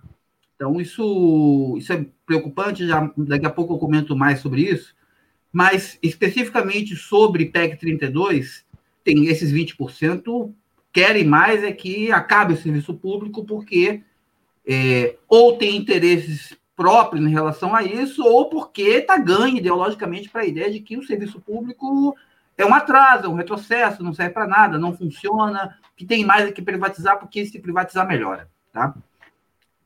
Mas é, o Ademar levanta uma outra bola que é importante, que é que, vamos lá, os setores ativos contra o bolsonarismo, que organizam os movimentos sociais, os sindicatos e por aí vai, eles, de alguma maneira, eles organizam, pelo tamanho dos atos, algo um pouco mais do que 20%, vamos dizer 30%, 35% da sociedade, mas mais ou menos metade da sociedade está apenas assistindo isso tudo, tá? Está apenas observando. Isso é muito perigoso. Isso é muito complicado. Então, é, tem, é importante levantar esse negócio porque o, e faz parte, inclusive, do balanço da greve geral do funcionalismo, que paralisou muito menos do que deveria, muito menos do que poderia, mas uma, um setor da população não, ainda não conseguiu se dar conta é, da necessidade da, da defesa do serviço público como ele é. Tá? Existe um conjunto de argumentos, alguns com maior é, visibilidade, com maior penetração, como, por exemplo, a defesa do SUS, em que a população que não é organizada politicamente adere. Mas, é, por exemplo, o fato de que a CPI da Covid começou com a denúncia de um servidor público estável de carreira que só pôde fazer a denúncia porque era servidor público de carreira, porque era estável, porque não estava lá por indicação política, essa, essa discussão não emplacou na sociedade. Então, é necessário é, rever quais são as estratégias de comunicação dos setores que defendem a retirada da PEC 32, que defendem a, o serviço público, de como, e isso, por exemplo, o Heitor Fernandes apareceu ali na sala agora, em relação, por exemplo, à venda de Correios, da necessidade, as pessoas precisam saber da verdade, tá? Precisam saber que a PEC 32 ela é um prejuízo a toda a sociedade, precisam saber que Correios, que Caixa Econômica, que Banco do Brasil, que Eletrobras devem permanecer públicas, porque são empresas lucrativas e porque, se forem vendidas, o prejuízo será de todos. E a boa parte das pessoas simplesmente não sabe e ou não se importa. Tá? Então, isso é um. Isso tem que ser, de alguma maneira, repensado. Tá? É, o Heitor colocou aqui no, no privado a questão dos robôs e das fake news. Tá? Ah, é importante levar isso em conta, e aí a gente estava discutindo isso mais cedo de manhã sobre a medida provisória do governo Bolsonaro em relação a, ao marco civil da internet, porque boa parte das informações, as pessoas ficam confusas, porque elas recebem informações de tudo quanto é lado, e aí é, não existe boa ação que não seja punida, né? Não apenas os 20% de bolsonaristas tentaram, e aí eu até perguntei isso para o Reginaldo, como é que como é que é, é esses 20% de alguma maneira rejeitam os grandes meios de comunicação, só que o resultado disso foi desastroso, tá? Porque eles rejeitam os grandes meios de comunicação, mas ao mesmo tempo passaram a aceitar notícias das mais é, obtusas, das coisas mais absurdas, e passaram a fazer parte do universo mental dessas pessoas. Mas metade da sociedade ou mais é, simplesmente não sabe o que pensar porque os meios de comunicação falam uma coisa, as redes sociais dizem outra, o, as redes sociais falam coisas contraditórias, porque ao mesmo tempo ele, ele recebe uma informação dizendo: olha, Correios é lucrativo. E, por outro lado, recebe uma informação dizendo: Correios teve um prejuízo enorme e a culpa é do PT. É, dizem que a gasolina está muito cara por causa do ICMS, quando a alíquota do ICMS permanece a mesma, desde sempre. Então, Vamos tentar, é, e aí vamos ver se o Reginaldo ajuda um pouco a gente. Como é que a, a sociedade pode, e a classe trabalhadora, que é a maioria da sociedade, pode tentar se informar de maneira saudável e, ao mesmo tempo, se proteger tanto das redes de informação falsa quanto dos grandes meios de comunicação que têm uma agenda própria, que é privatista, que é liberal, que bate no Bolsonaro por um lado, mas apoia Paulo Guedes por outro? Como é que faz? Reginaldo, só, só um minutinho. Oi, Saudar aqui a presença do Heitor Fernandes e do João Paulo. Perfeito, perfeito. Perfeito. Estamos Meu aqui, caro Rodrigo. Embora, mas estou pronto aí tá tudo bem, né? Então, fazer uma breve fala aqui. Então, eu sou jornalista há cerca de 30 anos. Então, já dei aula na universidade, curso de jornalismo, já trabalhei em, em TVs, eh, rádios, jornais, eh, em assessoria de imprensa, comunicação. E eh, a comunicação é, ao mesmo tempo, a coisa mais básica e sofisticada que a humanidade conseguiu fazer nesse- nos últimos 10, 12 mil anos após a, a última era glacial.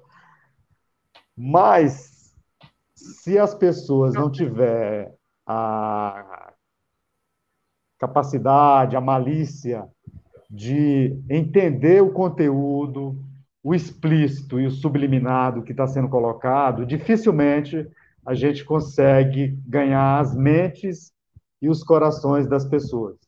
Essa pauta da reforma administrativa, né, da, da PEC 32 do ano de 2020, nós já estamos desde o ano 2020 quebrando a cabeça, é, pensando várias maneiras de chegar é, junto aos servidores públicos, né, das três esferas, federal, estadual e municipal, porque primeiro a gente tem que convencer o próprio servidor que aquilo é um prejuízo. E até isso é difícil.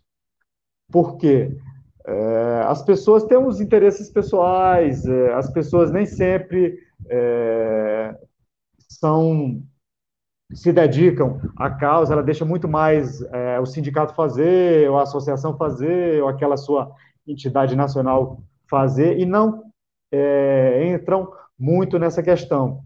E a gente ficou evidente para nós que se não entrarmos todos nessa defesa, né, então, primeiro, os servidores entrarem na defesa do Estado, né, do serviço público, contra essa PEC, porque, na nossa avaliação e de muitos especialistas, essa PEC não traz nada de, de, de valor, de progresso para o serviço público, para o Estado brasileiro.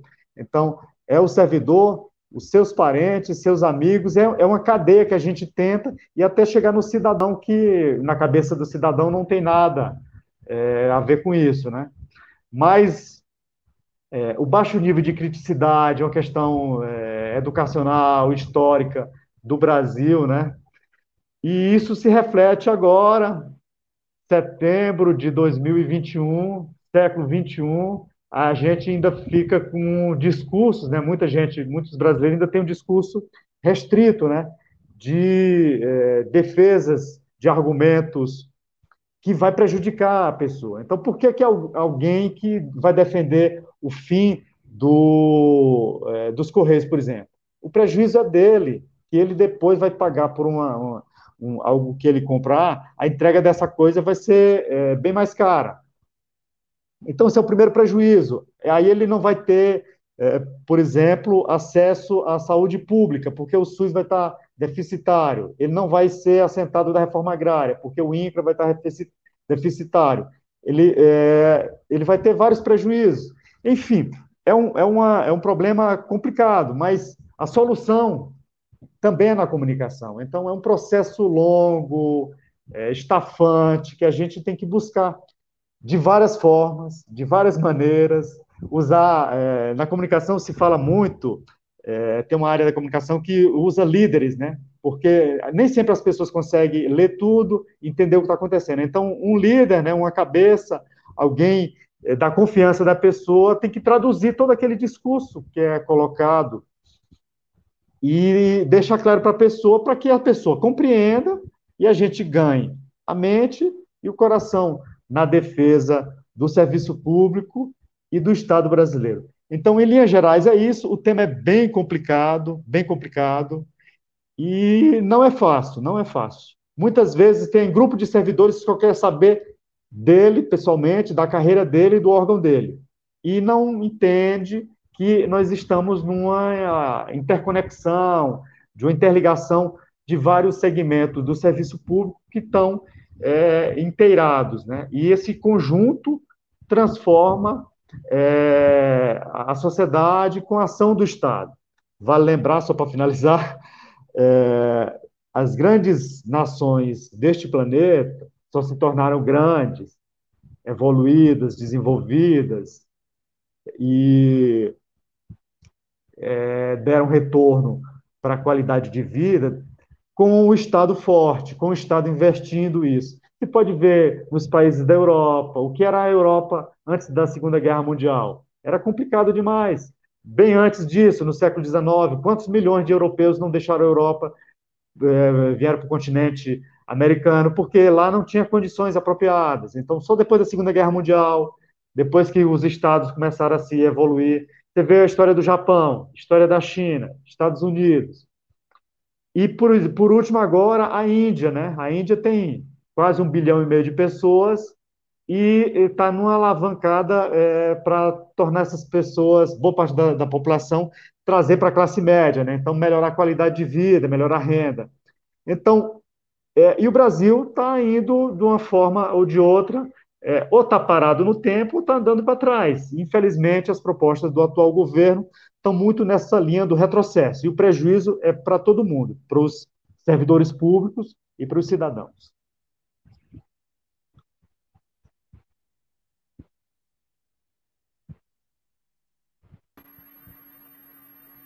Dani, você queria falar aí sobre a luta contra as opressões, é isso? Isso, é, primeiro eu queria come, começar comentando aí sobre esse tema da PEC 32, do desmonte do serviço público, né? É, achei muito importante aí o que o camarada colocou, e o, os serviços públicos, esse referencial de serviço público, né, de educação, é, por exemplo, pública, gratuita, garantida pelo Estado, né, é, nunca foi um projeto de verdade, o, o, referencial que se tem, né, é o do bem-estar social, que é não do que uma resposta que os governos burgueses para evitar que os trabalhadores ali é, de uma parte da Europa seguissem o exemplo dos trabalhadores do leste europeu que fizeram a Revolução Russa assumiram a direção da sociedade é, durante um período e é, conseguiram é, garantir avanços para a classe trabalhadora que nenhum país capitalista, por exemplo, conseguiu nunca.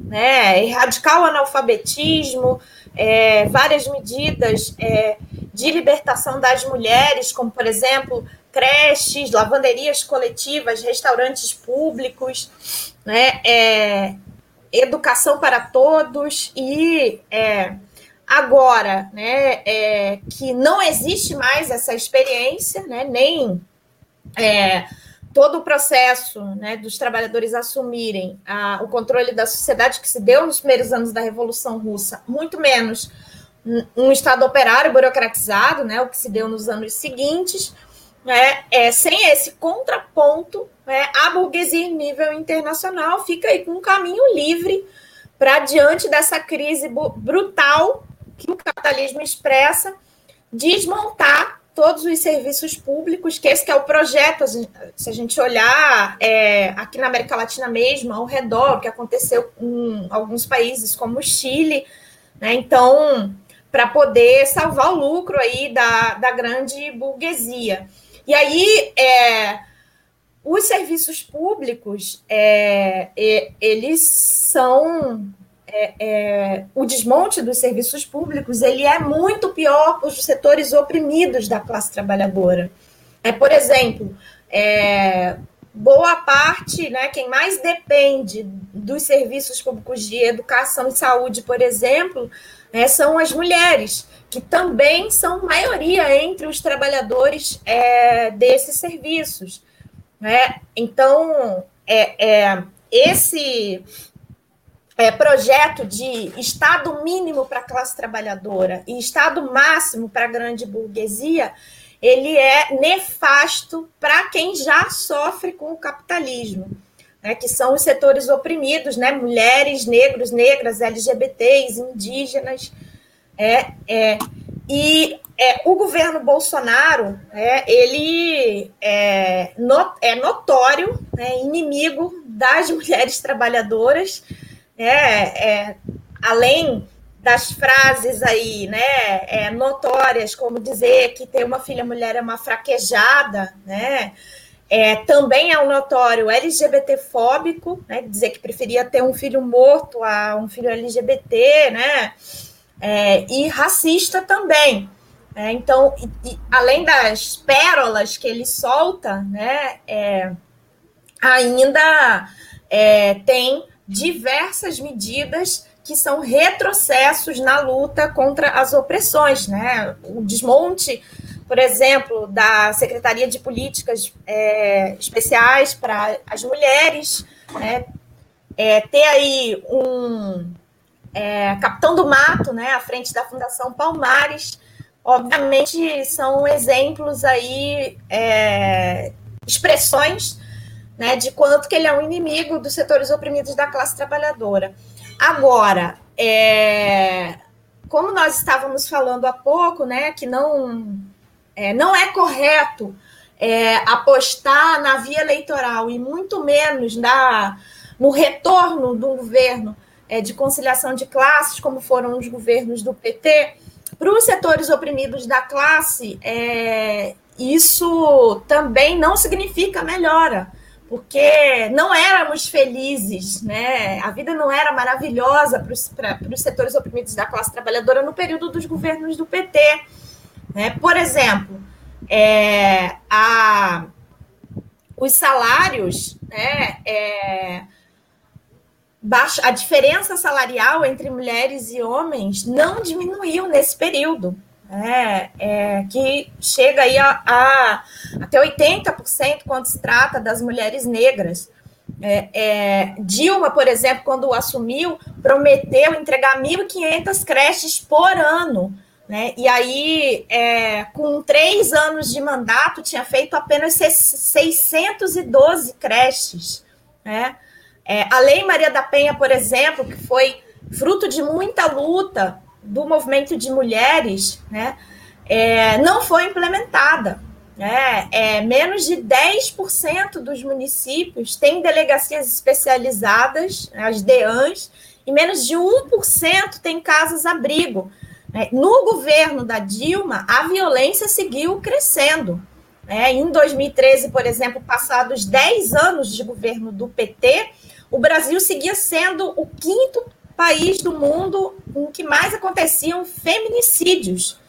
E em 2012, né, nove anos depois é, de iniciados os mandatos do PT, foram registrados 230% mais estupros que em 2006, por exemplo. É, isso só falando da situação das mulheres. Né? É, aí, quando a gente fala da situação de negros e negras, né, a situação também não é boa. É, em 2017, por exemplo, mais de 500 mil pessoas foram assassinadas no Brasil e é, entre o período de em 2017 que foi publicado o Atlas da Violência é, e nesse no período de 2005 e 2015, 500 mil pessoas assassinadas e 318 mil eram jovens é, entre 15 e 19 anos. E a cada 100 vítimas de homicídio, 71 eram negras. Então, é, é, e desse percentual aí, mais da metade eram mulheres negras. Né? Então, é, a política de extermínio da população negra né, não começou no governo Bolsonaro. É, então, e para as LGBTs, então, é, a gente teve é, o crescimento da, dessa ultradireita, que foi é, a, teve espaço aberto dentro do governo do PT, é, em nome da suposta governabilidade, né? É, além de recentemente agora o Lula ter posado aí na sua caravana aí, né, campanha eleitoral com o nefasto Sargento Isidoro, né, que é um inimigo declarado da, das LGBTs, e Lula dizendo que não, é a, a, a frente tem que ser amplíssima, não podemos desprezar nenhum setor. É, mas, para além disso, né, é, o Brasil, há mais de uma década, segue sendo campeão dos assassinatos às LGBTs, sem falar aí da, da tal da Carta ao Povo de Deus, que Dilma né, publicou, é, rifando é, os direitos das LGBTs, dizendo que iria preservar os valores da família tradicional, é, a proibição aí da distribuição do kit é, anti-homofobia nas escolas e o engavetamento do PLC 122 que iria criminalizar a LGBTfobia. É, então, é, sem falar de Marco Feliciano, né, é, na presidência da Comissão de Direitos Humanos, da Câmara dos Deputados. Então, assim, é, além de ser errado né, confiar nas eleições para os setores oprimidos da classe trabalhadora, né, a vida não era boa e não vai melhorar. É, é, é, apostando na saída eleitoral ao invés de apostar na luta, na ação direta, na organização de uma greve geral, né, como pontapé aí para derrubar esse governo é, agora. Né, e é, pavimentar o caminho aí é, para construir uma revolução socialista, para de fato resolver é, o problema da opressão e da exploração que a classe trabalhadora sofre. E é isso é extremamente necessário. As mobilizações que estão acontecendo no mundo inteiro, que tem negros, negras, mulheres, LGBTs à frente dessas mobilizações demonstra isso. São setores que estão sofrendo com essa barbárie que o capitalismo coloca. É. O processo, por exemplo, mais recente das mobilizações em Cuba, que as LGBTs foram às ruas enfrentando a repressão do regime cubano, enfrentando toda a situação de fome, de miséria, desemprego, a prostituição que retornou em Cuba, que é uma ditadura capitalista, né? É, e que para nada esses setores estão é, com medo, né? muito pelo contrário, demonstram muita disposição de luta. O mesmo aconteceu é, no Chile, é, com os indígenas à frente, em todos os processos que estão acontecendo na América Latina e aqui no Brasil, a mulherada tem enfrentado o Bolsonaro desde antes dele se eleger, com ele não. Na tsunami da educação, por exemplo, que é uma categoria majoritariamente feminina, agora nas greves em defesa da vida, que a, as trabalhadoras da educação também estão enfrentando é, o governo Bolsonaro, a greve dos Correios, que é uma categoria majoritariamente negra. Né? Então, é, é, os setores oprimidos da classe trabalhadora né, têm dado demonstração de luta, de disposição de luta né, para enfrentar e derrotar esse governo. Legal, Dani. A gente agradece aí a sua participação. Você é, deve sair daqui a pouco, depois você avisa a gente. Pedir licença vou, aqui. Vou aproveitar para já me despedir, gente, que tem outro compromisso agora de tarde. Então, agradecer aí mais esse dia de transmissão, é, cobertura né, das manifestações nesse grito dos excluídos. E Muito obrigado. É, agradecer aí mais uma vez. Até a próxima. Até a próxima. Pedir licença aqui ao João Paulo e Heitor Fernandes é, chamar o Fábio, Fábio Bosco, direto de São Paulo. Está me ouvindo, Fábio? Está com o microfone fechado, não sei se ele está ouvindo a gente.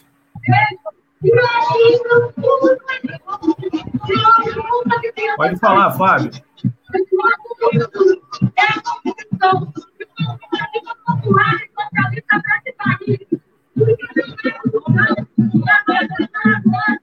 Você está ouvindo a gente? Almir, é, nós estamos aqui no ato, está muito barulho, eu não consigo escutar o que vocês estão falando. Mas queria dizer para vocês que o ato ele tá, é, ele não é tão grande como os anteriores que a gente teve aqui em São Paulo. Ele está menor. Eu acho que isso reflete é, a posição mesmo do, do, do Lula de ponto freio de mão. Mas apesar disso, o ato está bonito, tá muita faixa, muita bandeira.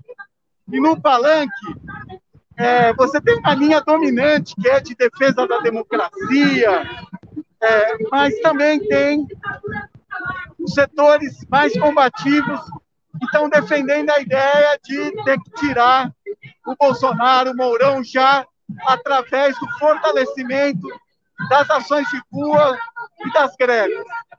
Então é isso. É, vou dar mais uma passada para vocês verem aqui a, a concentração e as bandeiras. É, e bom, bom, boa cobertura aí para vocês. Trabalhador, trabalhadora, aqui é o teu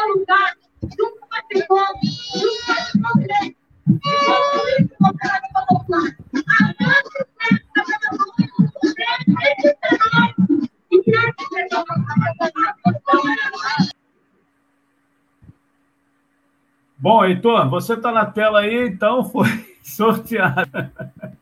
Daqui a pouco Caiu. a gente vai ao intervalo. Eu aproveitar a fala aqui do Fábio, que ele disse que o momento é de fortalecer as lutas. Né? Mais cedo, o Rodrigo, vou usar o, o, o que ele falou aqui, que os indígenas estão dando uma lição né, quando fizeram uma luta direta, estão fazendo, preparados para a luta lá no palácio, lá no, no Congresso, nas cercanias do Congresso. Palavra sua, é, Heitor. Sem dúvida nenhuma, é, Antônio Figueiredo. Primeiro, um prazer estar retornando aqui né, nesse, nessa cobertura é, dos atos de hoje, do dia 7 de setembro. Eu estive pela manhã ali no ato do Rio de Janeiro, que se concentrou na esquina da Rua Uruguaiana com a presidente Vargas. De fato, foi um ato muito grande, me surpreendeu é, pessoalmente. Eu tinha é, também essas preocupações que o Fábio Bosch expressou né, diante das declarações lamentáveis, né, não só do Lula, mas também né, do Marcelo Freixo, né, que jogou para trás bastante com relação ao ato é, no dia, dia de hoje, em que o bolsonarismo estava nas ruas. Imagine, nas eleições do ano que vem, bolsonarismo vai voltar às ruas. E os possíveis candidatos, tanto Lula, Marcelo Freixo, vai falar para o povo não ir para a rua, porque o bolsonarismo está na rua. Quero ver se eles vão ter a coragem de fazer essa declaração no ano que vem, no ano das eleições. Mas voltando ao tema, Antônio, eu acho muito importante essa cobertura para dar visibilidade à luta dos trabalhadores, à resistência de lutar contra o bolsonarismo. Né? São atos que, que faz o chamado pelo Fora Bolsonaro. E no dia de hoje, no dia do excluído, não podia ser diferente. Os atos que ocorreram no Rio de Janeiro, em várias capitais pelo Brasil afora, no total de quase ou mais de 200 manifestações pelo Brasil afora, com absoluta certeza superou os atos do bolsonarismo em quantidade. Embora ele esteja mais concentrado, como em Brasília, em São Paulo, Rio de Janeiro e algumas outras capitais, os atos pelo Fora Bolsonaro, desculpa, foram muito superiores é, ao ato pró-Bolsonaro. Né? É, vocês falavam anteriormente nas lutas dos servidores públicos federais, eu acho essa luta muito importante, está agregado na pauta né, pelo Fora Bolsonaro, nessa campanha aí que os servidores fazem, de fato, essa reforma é, da PEC 32 não é um problema só dos servidores, é um, um problema dos trabalhadores e trabalhadoras que dependem dos serviços públicos. Fundamentalmente, é mais do que necessário. Nós convencemos várias camadas da população, especificamente da classe trabalhadora, para se somar à luta que não é só dos servidores públicos, é uma luta de todos nós. Lutar pelo serviço público é lutar pelo SUS, que é um serviço de excelência, de qualidade, que se não fosse o trabalho do SUS, com certeza a situação da pandemia, por exemplo, estaria muito pior, em piores condições do que já está. Então é mais do que necessário nós nos somar pauta de luta contra é, a PEC 32 e tantas outras que se somam também na política do governo Bolsonaro de desestatização, ou seja, de privatização dos setores. O setor elétrico, a luta aí dos trabalhadores eletricitários também numa luta só dos eletricitários, uma luta do conjunto da população brasileira de defender a Eletrobras, assim como dos Correios, na empresa onde eu, onde eu trabalho. Estou lá também na luta contra a privatização dos Correios, onde eu posso falar mais detalhadamente, mas também quero dizer que essa não é uma luta só dos trabalhadores dos Correios. Seria errado se nós fizéssemos uma luta contra a privatização dos Correios, defendendo só no que toca aos prejuízos dos trabalhadores dos Correios. Quem vai ser prejudicado com a possível privatização dos Correios são os, aqueles que necessitam desse serviço de excelência. Porque, em geral, as pessoas imaginam, no senso comum, que o serviço de correio é só para entregar carta e encomenda. E é muito mais do que isso. Evidentemente, nosso serviço, é, centralmente, né, serviço de logística, é para entrega de correspondências e encomenda, mas fazemos muito mais do que isso. Muitas pessoas, com absoluta certeza, não sabem que são os Correios que fazem a entrega, por exemplo, de todos os livros didáticos nas escolas públicas, pelo Brasil afora. São os Correios que fazem o serviço de correspondente bancário em municípios que sequer tem uma agência de banco para fazer pagamento, não só pagamento e recebimento, mas também fazer o pagamento de aposentadoria, pensões e todos os serviços públicos que os bancos ainda fazem. Os Correios também entregam urnas eletrônicas. Qual empresa privada que vai entregar urna eletrônica com segurança e todo mundo ter a certeza que aquela urna está sendo cuidada com toda a segurança necessária para manter o sigilo né, e a segurança do processo eleitoral. Só os Correios, uma empresa pública, tem muito respeito da sociedade, que pode fazer esse serviço.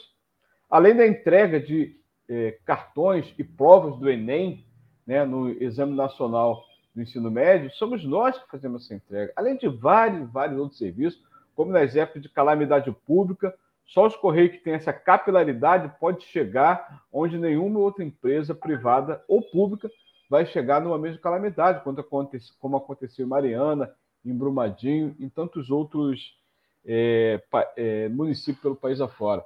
Os Correios, Antônio Figueiredo, teve um lucro nos últimos 20 anos de 12 bilhões. Pode parecer pouco se comparado, por exemplo, a Petrobras, né? Mas é, nesses 20 anos, nós entregamos de, parte desse lucro mais de 73% para a União, Portanto, o Correio não precisa de um centavo da União. É uma empresa altamente lucrativa, que não precisa é, da empresa de Correio, da União, para fazer o serviço de Correio que nós fazemos. Né? É, em 2020, agora, no ano passado, nós tivemos um lucro de 1 bilhão e meio. Né? Então, esse serviço, esse lucro também foi garantido pela excelência do serviço de Correios. Antônio, eu estou falando e está aparecendo a imagem de um, de um amigo falando. Não sei se eu estou sendo ouvido ou se é ele que está sendo ouvido. Você pode me esclarecer?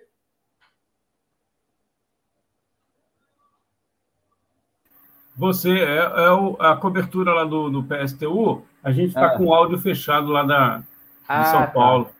Tá, tá certo. Tá. É, tudo bem. Já concluindo para passar a palavra ao companheiro, é, nós temos uma presença nacional, Antônio, em mais de em exatamente 5.570 municípios.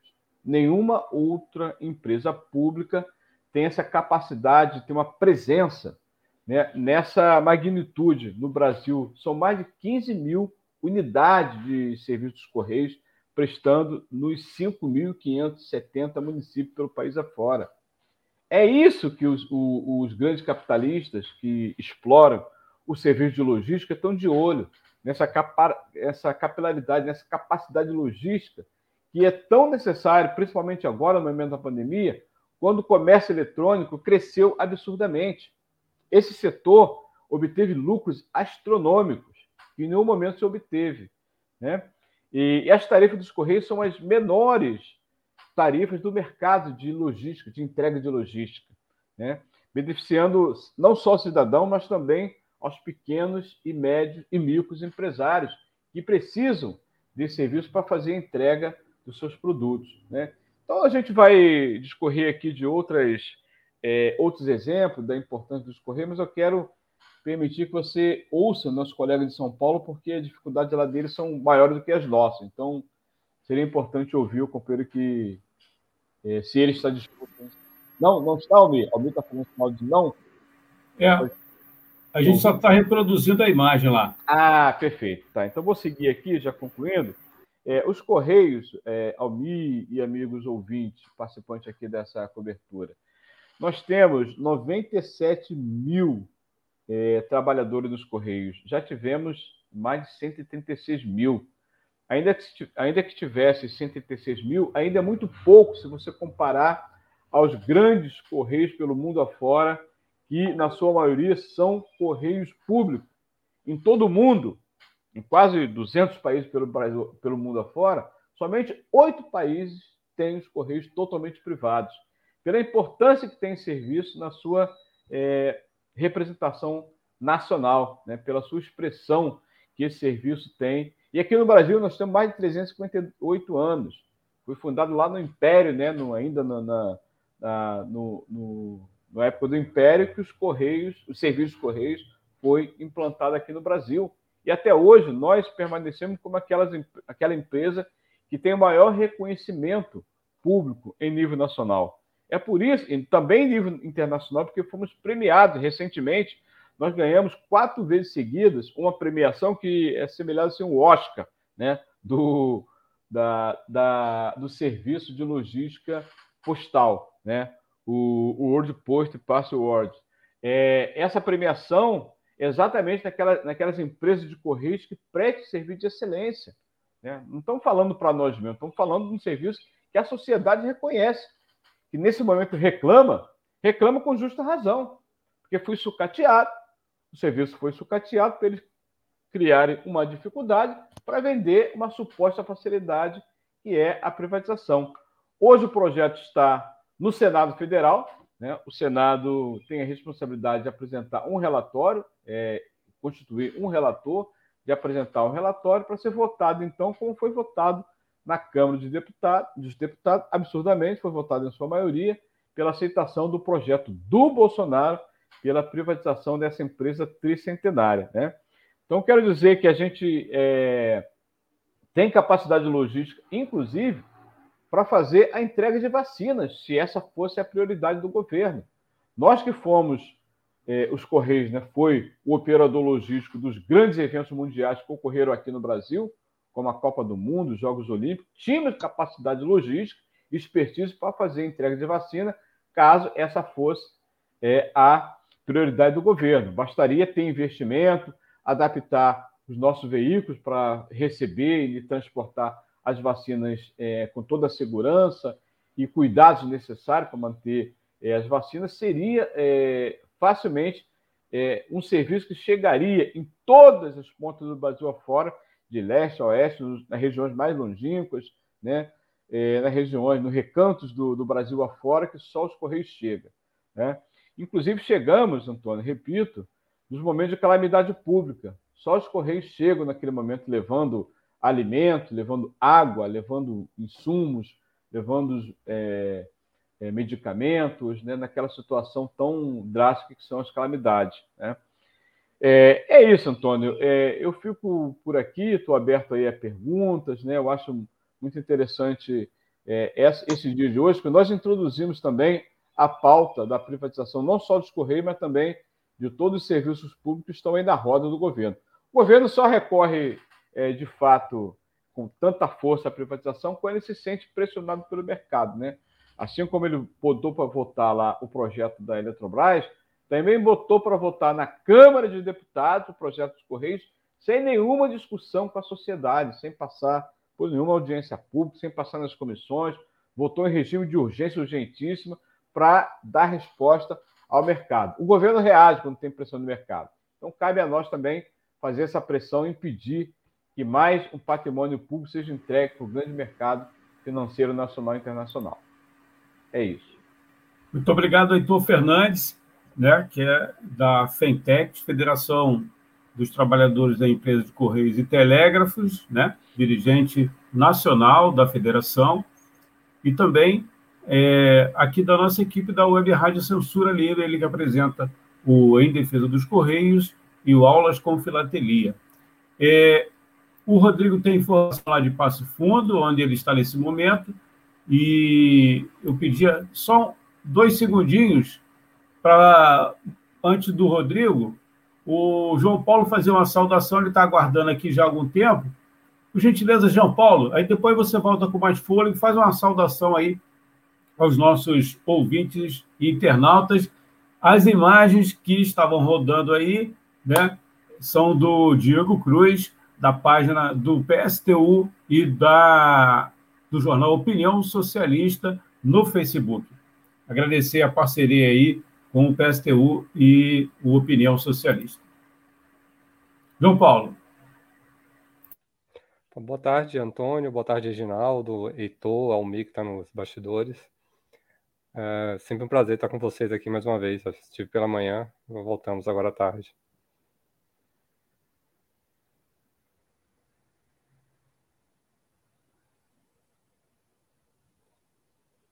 Valeu, João Paulo. Estava fechado aqui. Rodrigo, você pode passar essas informações aí antes do intervalo ou depois do intervalo? Que a gente vai um intervalo rapidinho. Ele está aqui. Rodrigo? Tranquilo, pode ser depois, pode ser depois. Não, tá bom. Rapidinho a gente, a gente retorna aqui. Albia, é com você. Acompanhe a programação da Web Rádio Censura Livre no site www.clwebradio.com, no aplicativo exclusivo para ouvir rádio no celular, tablet e Smart TV. A emissora também está no Rádiosnet, um dos maiores aplicativos para esta finalidade, na nossa página no Facebook e no canal da emissora no YouTube.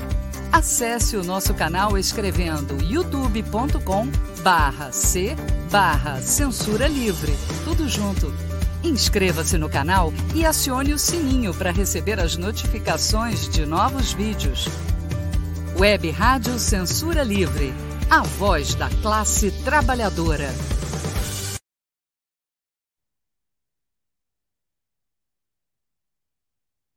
Tornar o serviço público mais eficiente Sim. Buscar o aperfeiçoamento técnico e profissional dos servidores? Sim. Permitir que políticos e seus indicados tenham ainda mais poder na administração pública? Não. A reforma administrativa do governo federal pode piorar substancialmente as já precárias condições do serviço público no país. Leia, informe-se depois pode ser muito tarde para voltar atrás. Acesse nãoapec32.com.br e veja o posicionamento de cada parlamentar. Reforma administrativa. Presente de grego para os brasileiros. Para manter o projeto da Web Rádio Censura Livre de uma mídia alternativa, buscamos apoio financeiro mensal ou doações regulares dos ouvintes, de amigos e parceiros, já que não recebemos recursos de grandes empresas, políticos ou partidos. Seja um apoiador regular e ouça o agradecimento no ar durante as edições dos nossos programas. Sua ajuda é muito importante para nós. Enviamos prestação de contas mensal aos nossos apoiadores temos uma vaquinha virtual permanente. Anote o endereço virtual apoia.se barra CL Web Rádio. apoia.se barra CL Web Rádio. Saiba mais sobre a emissora no WhatsApp 21 96553 8908. Web Rádio Censura Livre. A voz da classe trabalhadora.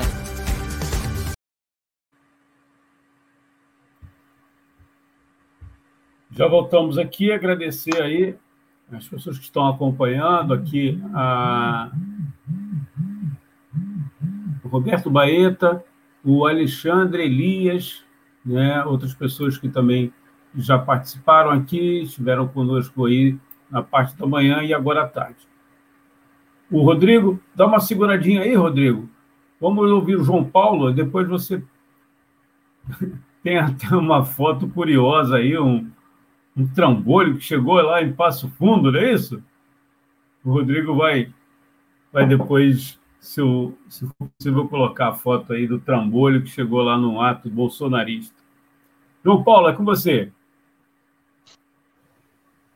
Boa tarde a todos mais uma vez. E estou aqui à disposição. Vocês querem falar sobre inflação mais uma vez?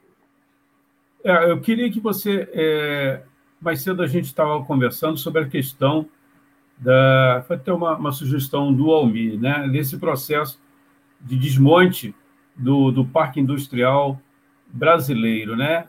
Queria que você, se você pudesse falar um pouquinho para a gente e uma avaliação aí desse você é, também como como servidor, né?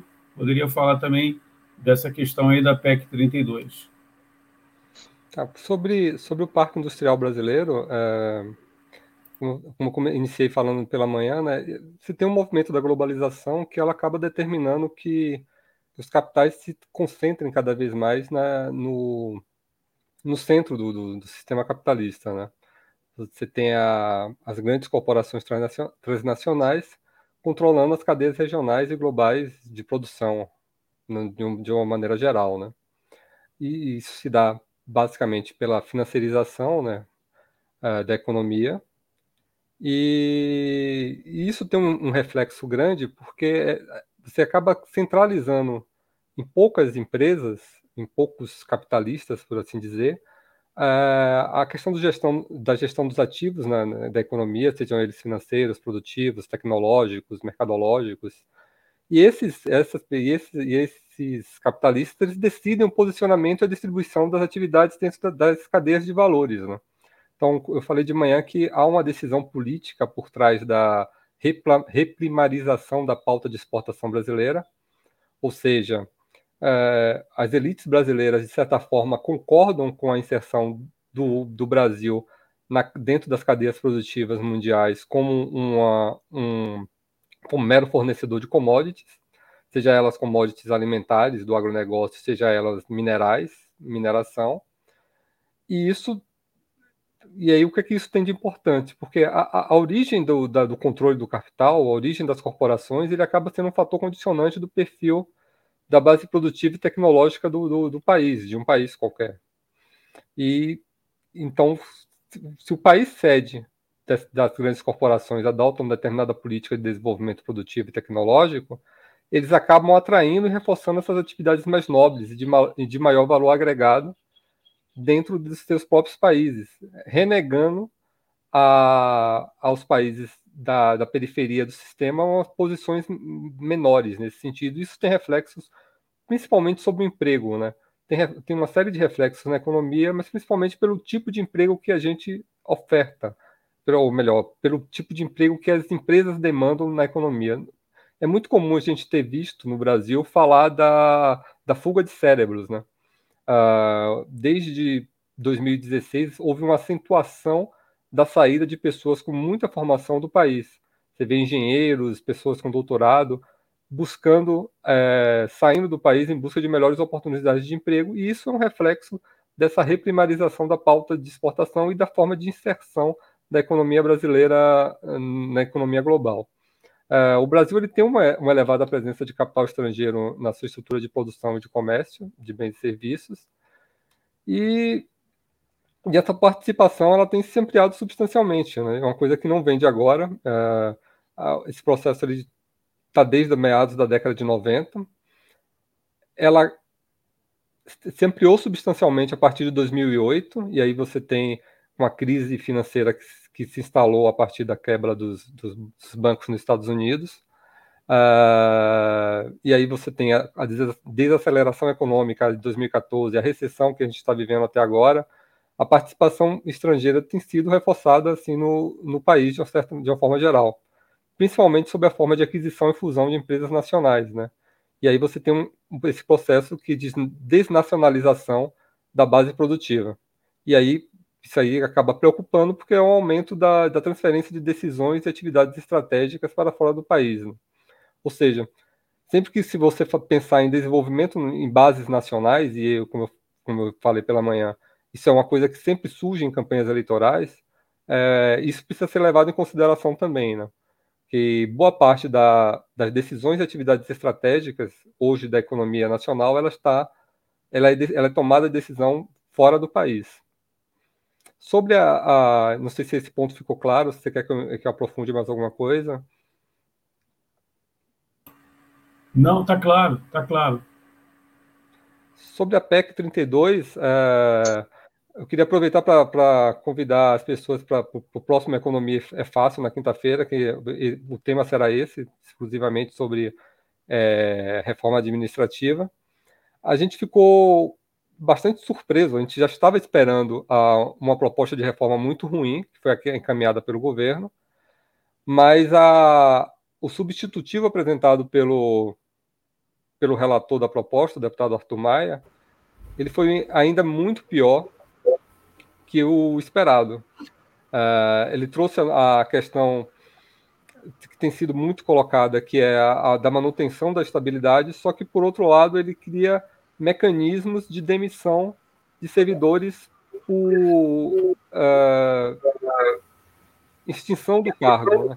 Existem alguns cargos públicos que são que eles são extintos com o passar dos tempos, mas o servidor ele fica, ele fica ainda vinculado ao órgão. Se a proposta a, for aprovada agora, e, por exemplo, a gente não sabe ainda como isso vai ser vai ser operacionalizado, mas existe muita possibilidade de que com o decreto governamental você extinga, determinados cargos e a partir daí você possa demitir os servidores desse cargo. Então você mantém a estabilidade, mas isso dá uma relativização dessa da, do, da da própria estabilidade, por assim dizer. Não sei se ficou ficou bom. Existe uma série de aspectos da reforma da Previdência, ou desculpa, da reforma administrativa, que, que a gente pode abordar. Tá, tá ótimo, João. Te agradecer aqui e complementando, né, quinta-feira, economia fácil a partir das 8 da noite, certo?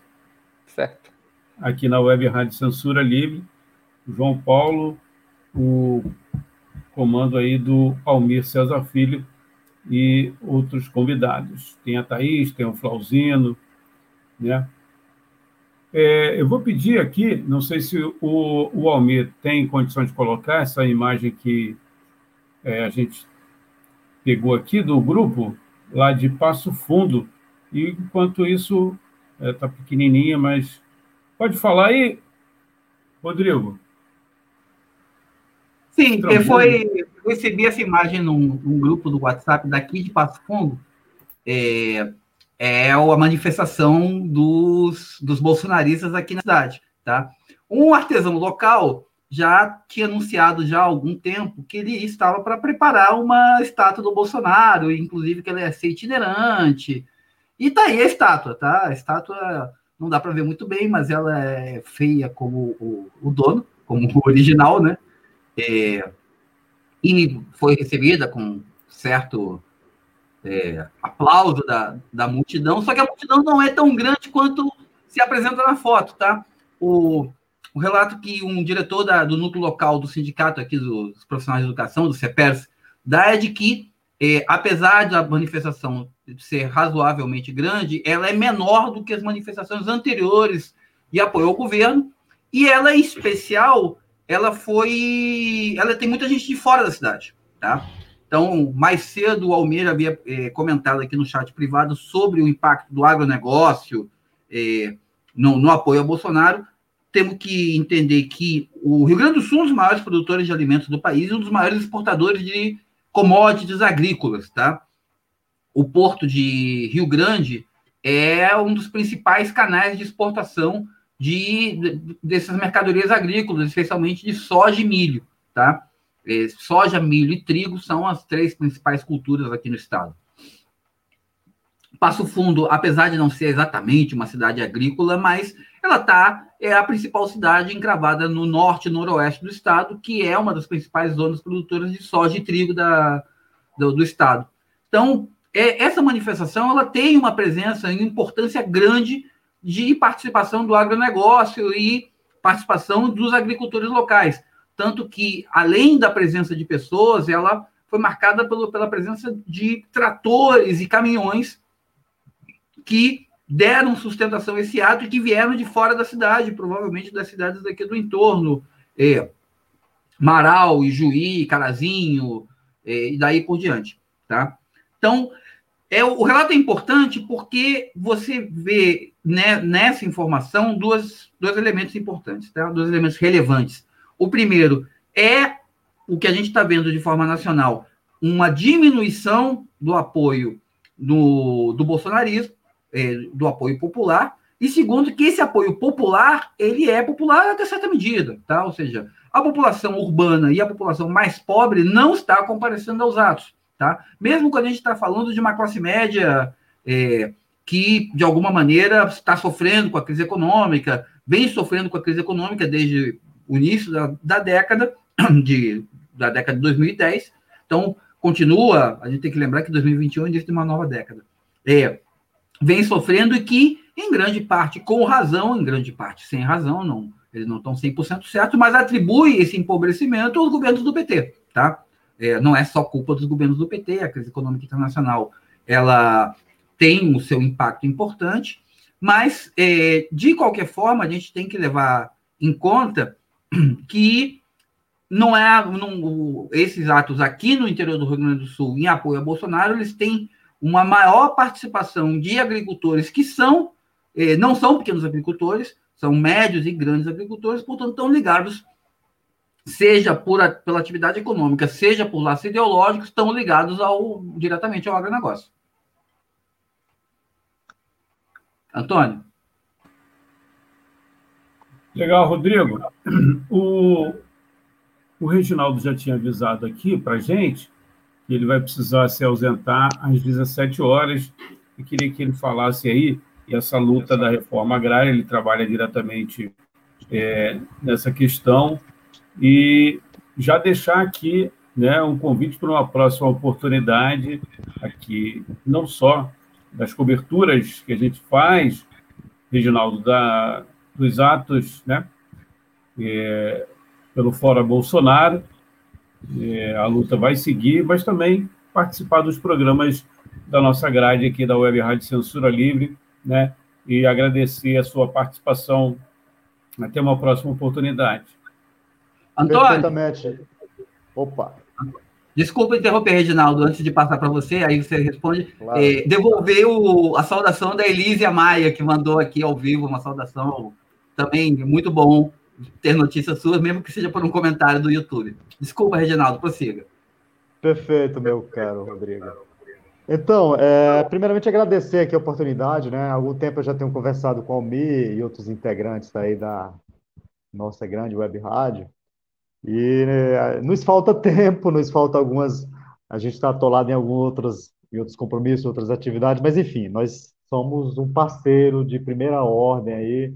Nos falta tempo para efetivar essa parceria. Mas vamos, vamos buscar tempo para fazer isso. É, queria finalizar minha, minha participação aqui com uma, uma análise do que a gente tem visto. E os relatos que foi colocado aqui, algumas coisas que a gente tem lido, algumas mensagens, é assim: tem diminuído o apoio a Bolsonaro, tem ficado mais aquelas pessoas que são é, então, de ter um perfil de extrema direita ou tem um baixo nível de criticidade e tem aumentado a rejeição ao governo. Mas as pessoas estão com medo de externar isso, por medo de violência de apoiadores do, do governo. Isso ficou claro nas manifestações eh, pelo país afora na data de hoje. E em Brasília isso ficou claríssimo. Entendeu? Até jornalistas altamente participativo, politizado, de alto nível é, decidiu não participar com medo de, de confronto, de agressão policial, enfim, de uma série de dificuldades, em, em alguns dos quais foram até convencidos pela família para não ir, né? imagine. Então, a gente tem percebido isso, é, as forças que rejeitam esse perfil autoritário, é, de baixo nível, restritivo que é, infelizmente, o atual governo. Então, as forças que rejeitam isso estão se avolumando, estão crescendo. Isso demonstra que, é, apesar é, de todas as dificuldades que a gente tem tido, é, nos dão a, a, a, esperança de que a gente possa suplantar esse momento, né, de uma substituição é, do atual ocupante do Palácio do Planalto porque, infelizmente, a pessoa não tem os requisitos mínimos necessários para ocupar o cargo. E nos parece que, pelo menos até a eleição de 2022, isso vai ser resolvido, porque a, a gestão do fulano está muito ruim, os prejuízos para o Estado, para a sociedade brasileira estão enormes. E, enfim, é, entre, entre tantas críticas que se faz de um lado e de outro, dá, dá, nos dá a entender que o lado do bem, né, o lado que evolu, evoluído, que pensa no país, pensa no Estado, pensa no povo brasileiro, não pensa na elite. A elite é só parte do povo, é uma minoria. Então, é, nesse sentido, a gente tem a esperança que, pelo menos até na eleição de 2022, esse problema seja resolvido. Enfim, pessoal, muito obrigado. Agradecemos aqui a participação, o espaço. Estamos à disposição para outras oportunidades. Somos parceiros. Muito obrigado. Abraço.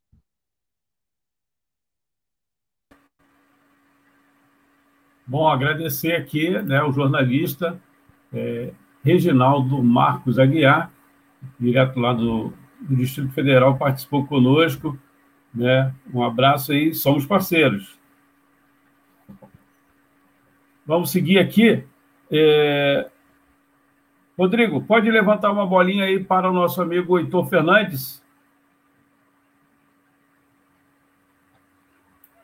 Ah, tá bom, né? É, pessoal... Velhos tempos, velhos tempos do Censura Livre. Velhos é. tempos do Censura Livre, Rádio Aliança. Tá? É, vamos ver, vamos falar de privatização de Correios ainda, né? O pessoal da, daqui do Sintec estava em, em Brasília, vi mais de uma é, mais de uma entrada do Alexandre Nunes, né? O secretário-geral do Sintec RS, que estava em Brasília acompanhando a, a tramitação do, do PL sobre a venda de Correios. É, já saiu da Câmara, já vai para o Senado? Como é que está isso? Já foi, é, Rodrigo, prazer também voltar a falar com vocês, estive pela manhã, já te cumprimentei. É, já está no Senado aguardando é, a oficialização de um relator, né, já foi oferecida relatoria para alguns senadores que rejeitaram, não quiseram pegar, deram desculpa, deram de João sem braço. Me parece que ficou com, com um senador de sobrenome Bitar, lá do estado do Acre, né, que é extremamente bolsonarista até a medula. Né? Então, não teremos nenhuma surpresa no relatório desse senador bolsonarista que vai relatar né, sobre a necessidade de privatização dos Correios. Né? Agora, não dá para a gente ficar esperando é, esse relatório chegar, contemplando é, essa situação sem nenhuma resistência dos trabalhadores. Cabe à direção dos sindicatos, das federações, das centrais sindicais, preparar a resistência desde já e denunciar o papel que cabe aos senadores. Que alguns que se colocam, ora, oposição ao Bolsonaro é tão privatista quanto ele. Né? Não temos dúvida disso. Então, é nosso papel, sim. Desculpa. Como fez a direção do Sintec Rio Grande do Sul, como você citou, visitar os gabinetes dos senadores, mas sem nenhuma bajulação, sem nenhuma ilusão de que ali, de fato, é, os senadores não têm opinião, que eles esperam ser convencidos sobre a necessidade de manter essa empresa pública. É claro que não. Eles têm lado, né? Podem dormir com uma opinião e amanhecer com outra, dependendo das conversas, né? Dependendo das ofertas que foram feitas é, para cada um deles. Então, é, esse papel de lobby é necessário, mas é extremamente insuficiente para barrar a privatização dos Correios, Rodrigo e amigos ouvintes. Nós precisamos denunciar o papel que cabe, que cabe ao Senado como instituição e aos senadores, cada um deles, porque se é que o projeto vai passar na comissão né, de Constituição e Justiça ou qualquer outra comissão, não é, não vai ser esses determinados senadores que vai destinar né, é, é, os correios. Quem vai destinar os correios são os trabalhadores dos correios e a população brasileira porque uh, essa empresa pública, como tantas outras, só interessa à população brasileira. E, como vocês já falaram aqui, eu entrei no, quando eu entrei no programa que esse debate, é, a cada dia nós somos bombardeados com ideias dominantes, né, com ideia, ou seja, da classe dominante, daqueles que detêm o capital, detêm o, é, é, os meios de comunicação, né, sobre é, o papel do Estado, do serviço público. Né? Cada dia nós somos bombardeados com a ideia de jogar a opinião pública contra os servidores. Está aí a MP 32 né, da reforma administrativa para sacramentar esse ataque. E a nossa obrigação lutar contra privatizações, lutar contra os ataques, sejam de que lado vier e para que lado for. Isso interessa não só os trabalhadores que são atacados, mas o conjunto da população. Eu queria, Rodrigo, me aproveitar para falar de outro tema, para não dizer aqui que eu só falo de Correios, né? para tocar nesse tema que o, o, o nosso amigo que antecedeu é, oportunizou, que são é, os papéis que nos cabe é, no Fora Bolsonaro, se é para agora ou se é para 2022. Me parece um erro apostar que a saída né, para substituir Bolsonaro tem que esperar mais de um ano na eleição viciada, se é que ela vai acontecer, com os ataques que são colocados né, pelo bolsonarismo e outras instituições, é, solapando aí o processo eleitoral, mas de fato, acho que nós não podemos nutrir né, ilusão de que a saída para derrotar Bolsonaro passa pelo processo eleitoral, que ali predomina, o resultado predomina é o poder econômico. Não for Bolsonaro, Lula será outro que vai manter o mesmo programa do conjunto de ataque. Por quê? Essa, essa, essa política de ataque aos servidores e ao serviço público não cessou em nenhum governo. Em outra é, medida, né, maior ou menor, os trabalhadores e servidores públicos, quando se levantaram contra os ataques, sempre foram atacados pelos governos de plantão. Então, é nosso papel cercar os servidores de solidariedade e dizer que essa luta não é só deles, é do conjunto da população pobre do país que precisa dos serviços públicos. Né? Então, é, eu queria fazer essa discussão também, porque é, me parece que tem uma grande parcela dos dirigentes sindicais, dos dirigentes partidários, que trabalham com essa política do fora Bolsonaro, mas mirando as eleições de 2022. E, na minha opinião, é para agora. É possível e é necessário que nós levantemos né, nossa bandeira, levantemos um plano de lutas para derrotar Bolsonaro e Mourão agora. Daqui a um ano pode não existir alguns direitos que ainda nós temos pode não ter processo eleitoral, né? porque o bolsonarismo está ofensivo. Veja a situação que o Bolsonaro, o Bolsonaro coloca, né? É, é, fustigar, inclusive, os senadores, os governadores, para colocar a sua força policial, policiais militares, policiais civis, né? Para sustentar sua política de questionar o regime, né? de questionar a democracia, ainda que burguesa, para romper e, e implantar que ditadura militar. Né? É... E a quem cabe a nossa defesa? Só nós mesmos. Então, eu, um debate que nós precisamos discutir aqui é sobre a questão da autodefesa. Nós, inclusive, nós, eu sou militante do PSTU, faço questão aqui de, de mais uma vez, reafirmar, nós colocamos, inclusive, essa polêmica sobre, sobre a nossa classe, né? A nós mesmos que cabe a nossa defesa, porque mais cedo ou mais tarde, né, esse governador de bolsonarista vão jogar, sim, vão jogar, não, já estão jogando cada vez mais né, a força policial contra os movimentos que se insurgem contra o governo Bolsonaro. Né? E, e aí cabe também a nossa discussão de dialogar com a baixa patente das forças militares, das forças policiais, porque eles não devem estar ao lado dos seus governos, dos seus governadores, devem estar ao lado dos trabalhadores. Então, esse debate talvez não seja colocado para esse momento, mas é extremamente necessário que nós levantemos esse debate também aqui nesse espaço da Web Rádio Censura Livre. Legal, legal, Heitor. É... Só antes de, de, de, chamar aqui o João Paulo, existe uma certa resistência, até comentávamos de manhã cedo, de manhã cedo, na parte da manhã, com o Reginaldo Afonso, né? ele que também é dos Correios, e que alguns, eu vi alguns vídeos de alguns é, senadores, não dá para realmente, como você falou, então não dá para confiar é, naquela turma lá.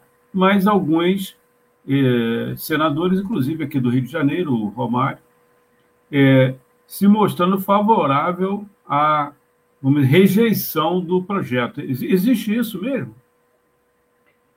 Cara, eu sou muito cético com, com os senadores, não só do Rio de Janeiro, né, em relação ao, ao comprometimento de barrar o projeto Bolsonaro. Aquilo ali é um balcão de negócio, meus amigos, ouvintes internautas. Né? Senadores votam não só de acordo com as suas convicções, mas dependendo do vento, vai para lá ou vai para cá, eles mudam de opinião a qualquer momento e cabe a nós pressioná-los, porque, ora, eles podem estar favoráveis é, ao, é, à nossa luta, ora, pode mudar de opinião a qualquer momento. Né? Eu não vi ainda categoricamente nenhuma expressão, seja do senador Romário, seja do senador é, o outro aí, é, Portinho, né, que vai de fato votar contra o projeto que privatiza os Correios. O Flávio Bolsonaro a gente não tem nenhuma dúvida, óbvio, né? Vai votar pela privatização, seguindo a orientação do seu pai, já que o projeto veio de lá. Né?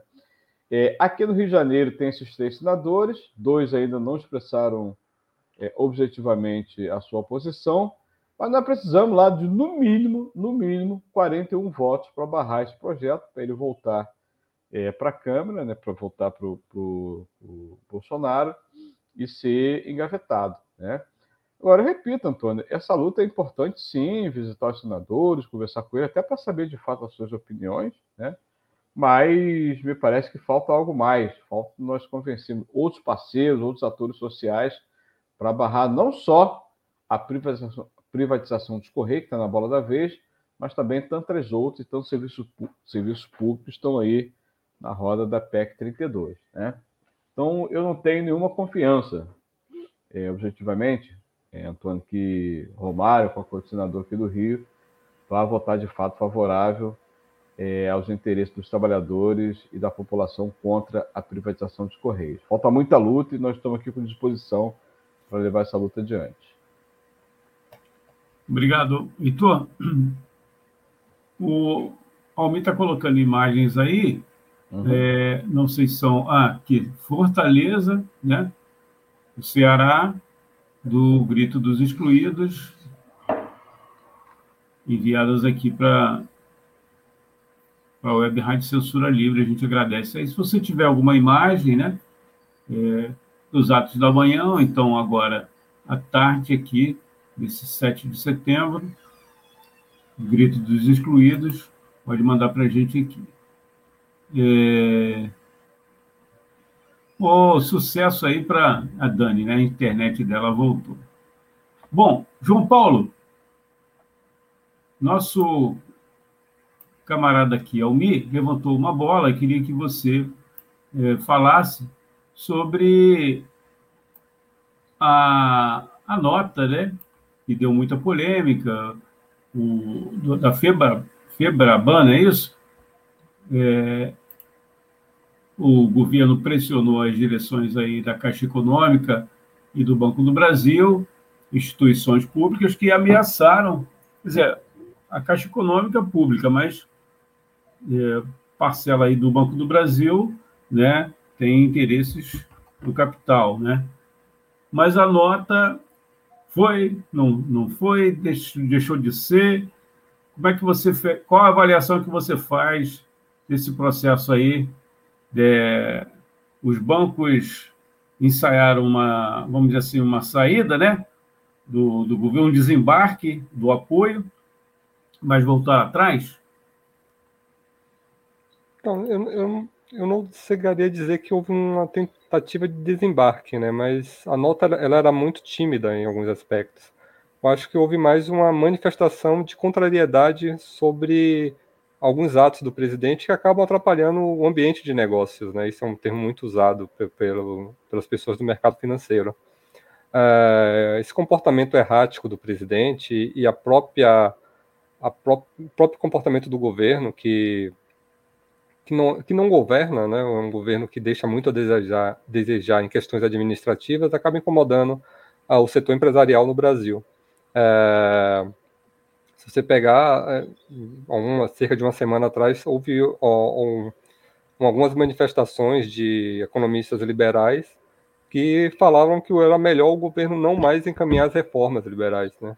Há, há sempre esse clamor por reformas, mas dado o resultado que se teve é, recente, né, com, com a rejeição da mini reforma trabalhista que se tentou, que o governo acabou sendo derrotado semana passada, alguns analistas né, já falam que é melhor o governo não mais encaminhar nenhuma reforma. Né? A reforma tributária, ela, a proposta que foi encaminhada pelo Congresso, ela que foi votada, ela, ela contraria muito alguns interesses também. E tem, existe um temor muito grande também que a reforma administrativa não seja aprovada. Se trata de, uma, de um projeto de emenda à Constituição que necessita de dois terços de aprovação no, do parlamento. E hoje dá para se afirmar que o governo não tem esse apoio, né? Ou se tem, está muito na margem, ali está muito estreita, e qualquer deserção pode fazer com que o projeto não, não seja aprovado. E uma vez não aprovado, ele, não, ele deixa de ser válido para. Ele deixa de ser possível de ser reapresentado nessa legislatura. Assim, eu, eu ainda, tenho, ainda hesito um pouco para dizer que há um desembarque, eu acho que ainda há, concordância com a agenda do, do, do Paulo Guedes, principalmente, mas assim um grande incômodo da não só dos banqueiros, mas da, dos empresários no meio de um modo geral com, com a gestão do governo, do governo Bolsonaro.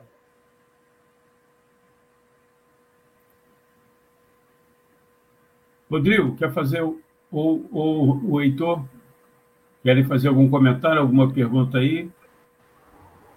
Não, um comentário sobre exatamente sobre é, a questão da reforma, tanto da venda de Correios quanto da, da PEC 32, a tramitação da PEC 32, é, é de que o, os principais formadores de opinião da elite brasileira, desculpem, estão ainda tão indecisos, tá? Para não usar a expressão tão perdidos igual barata tonta. É, porque a, o, que a gente viu recentemente, a derrota da MP 1045, que seria mais uma mini reforma trabalhista, derrota no Senado, ela é, mostrou que o, a maioria bolsonarista no Congresso ela não é tão firme assim quanto se, se apresenta. Tá? Isso pode levar à derrota da venda de Correios, como pode também levar à derrota da, da, da PEC 32 ou de outras iniciativas do, da reforma tributária, por exemplo. Tá? E a questão de fundo é o que? É a divisão de recursos eh, do, do Estado, ou seja, o procedimento da mamata, vamos dizer assim, mas não daquela mamata direta de cargos, etc., mas da distribuição de verbas, tá? Distribuição de verbas, de cargos comissionados, eh, da forma como os recursos do Estado que são arrecadados por impostos são distribuídos através dos contratos, através dos cargos comissionados ou através dos gastos do próprio poder público. Então, de alguma maneira, isso pode pesar tanto na questão da venda de correios, porque pode ser interessante manter Correios público, mas sufocado pela concorrência com as empresas privadas de entrega de encomendas. É, mal ou bem, muitas dessas transportadoras dependem da malha de Correios e um Correios privatizado pode ser ruim para os negócios a partir do momento em que, vamos dizer que a, a Amazon compre Correios. Mercado Livre vai ter que enfrentar uma política de preço privada e não mais uma política de preço pública. Então, talvez haja essa divisão, a mesma coisa com a PEC 32, tá? É, a PEC 32 pode significar um esvaziamento do serviço público e, portanto, uma diminuição de cargos comissionados, de contratos, é, uma diminuição na distribuição das verbas públicas que alguns setores da elite não vão gostar, tá? Então, há uma indecisão econômica também, não apenas política, por parte dos setores da elite, que faz com que você tenha esse tipo de é, nota cruzada, tá? por exemplo, no caso agora do caso Sérgio Reis, é, você teve duas notas do setor de agronegócio, uma a favor do, do governo e uma contra, tá?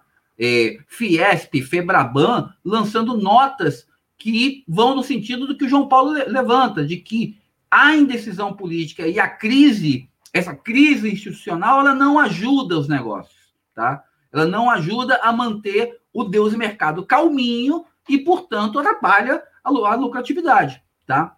É, um aumento na taxa de exploração sem o correspondente aumento no desemprego pode levar a uma explosão de greves que definitivamente não ajuda os negócios. Então, é, você espremer demais, esse é o negócio, você não pode espremer muito, tá? Porque se você espreme demais, você leva a um desenvolvimento de, de uma situação grevista, você pode levar uma nova explosão social semelhante a junho de 2013, mas sem a participação da outra direita, tá? Sem a participação do que veio a ser a outra direita que se criou no, no marco de, do, das manifestações de junho de 2013. Então, é, essa indecisão, assim como a indecisão do aparecimento de uma terceira via, é, que não é não é mais o Luciano Huck, não, não pode ser o Dória, talvez possa ser o Eduardo Leite, o, o Ciro não consegue decolar. Enquanto isso não consegue se resolver e a, permanece a polarização, a gente vai ter essa situação de incerteza e de é, volatilidade dos agentes políticos e econômicos que influenciam o Congresso Nacional, sem contar o caso do STF. Eu lembrei de manhã é, da ação direta de constitucionalidade movida por algumas entidades, se não me engano, a Fentec e a DICAP, contra a venda de Correios, porque o projeto de venda de Correios é, é inconstitucional. Então, é, e isso pode, mais uma vez, atrapalhar, e se a guerra continua, talvez o STF legisle contra a venda de Correios só para dar uma puxada de tapete no governo Bolsonaro.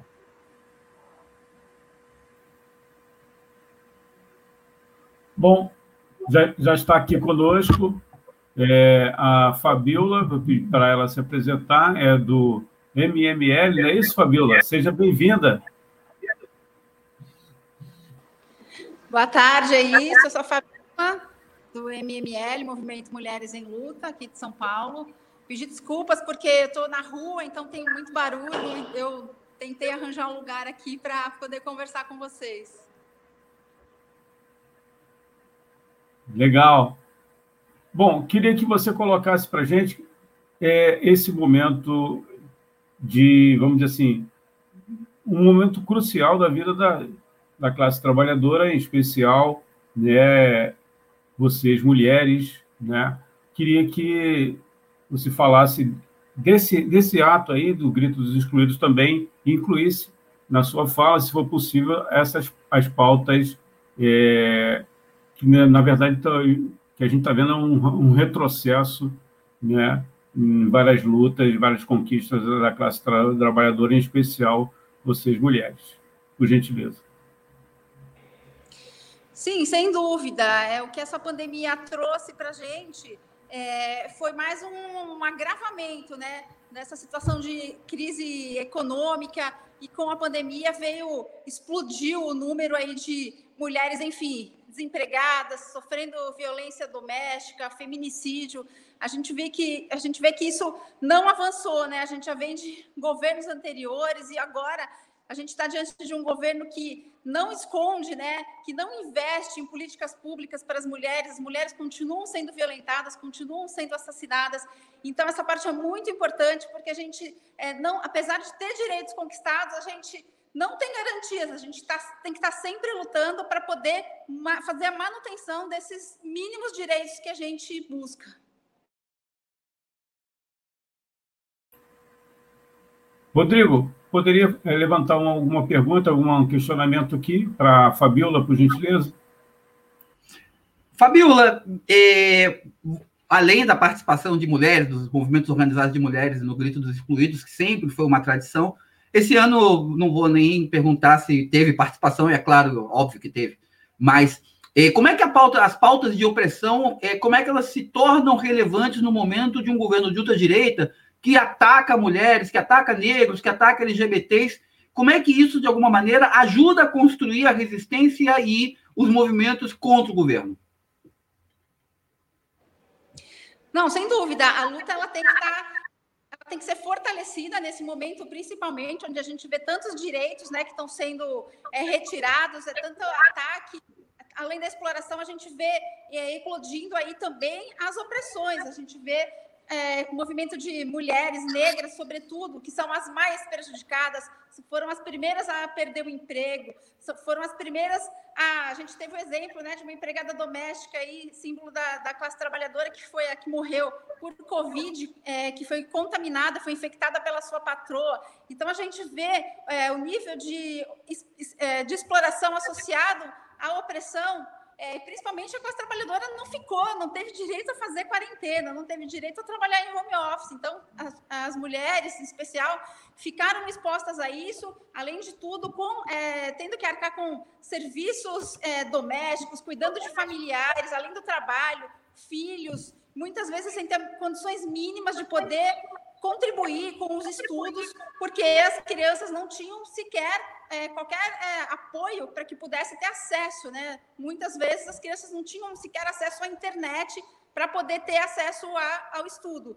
Então, é, o nível de ataques com relação às mulheres, principalmente as mulheres negras, tem sido muito forte e a gente tem que construir essa resistência, a gente tem que continuar lutando contra esse governo, que é um governo que, eu já disse, ainda não investiu um centavo em políticas públicas para as mulheres, que tem uma ministra aí que tão pouco se preocupa com a vida e a sobrevivência digna das mulheres da classe trabalhadora.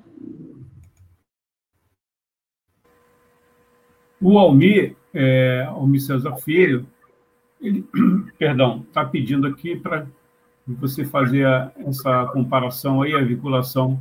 Aqui a situação de vocês mulheres no Brasil, claro que não tem parâmetros, mas é, lá depois, no Afeganistão, perdão, depois que o Talibã retomou o controle do país. Você poderia fazer é, essa, essa vinculação?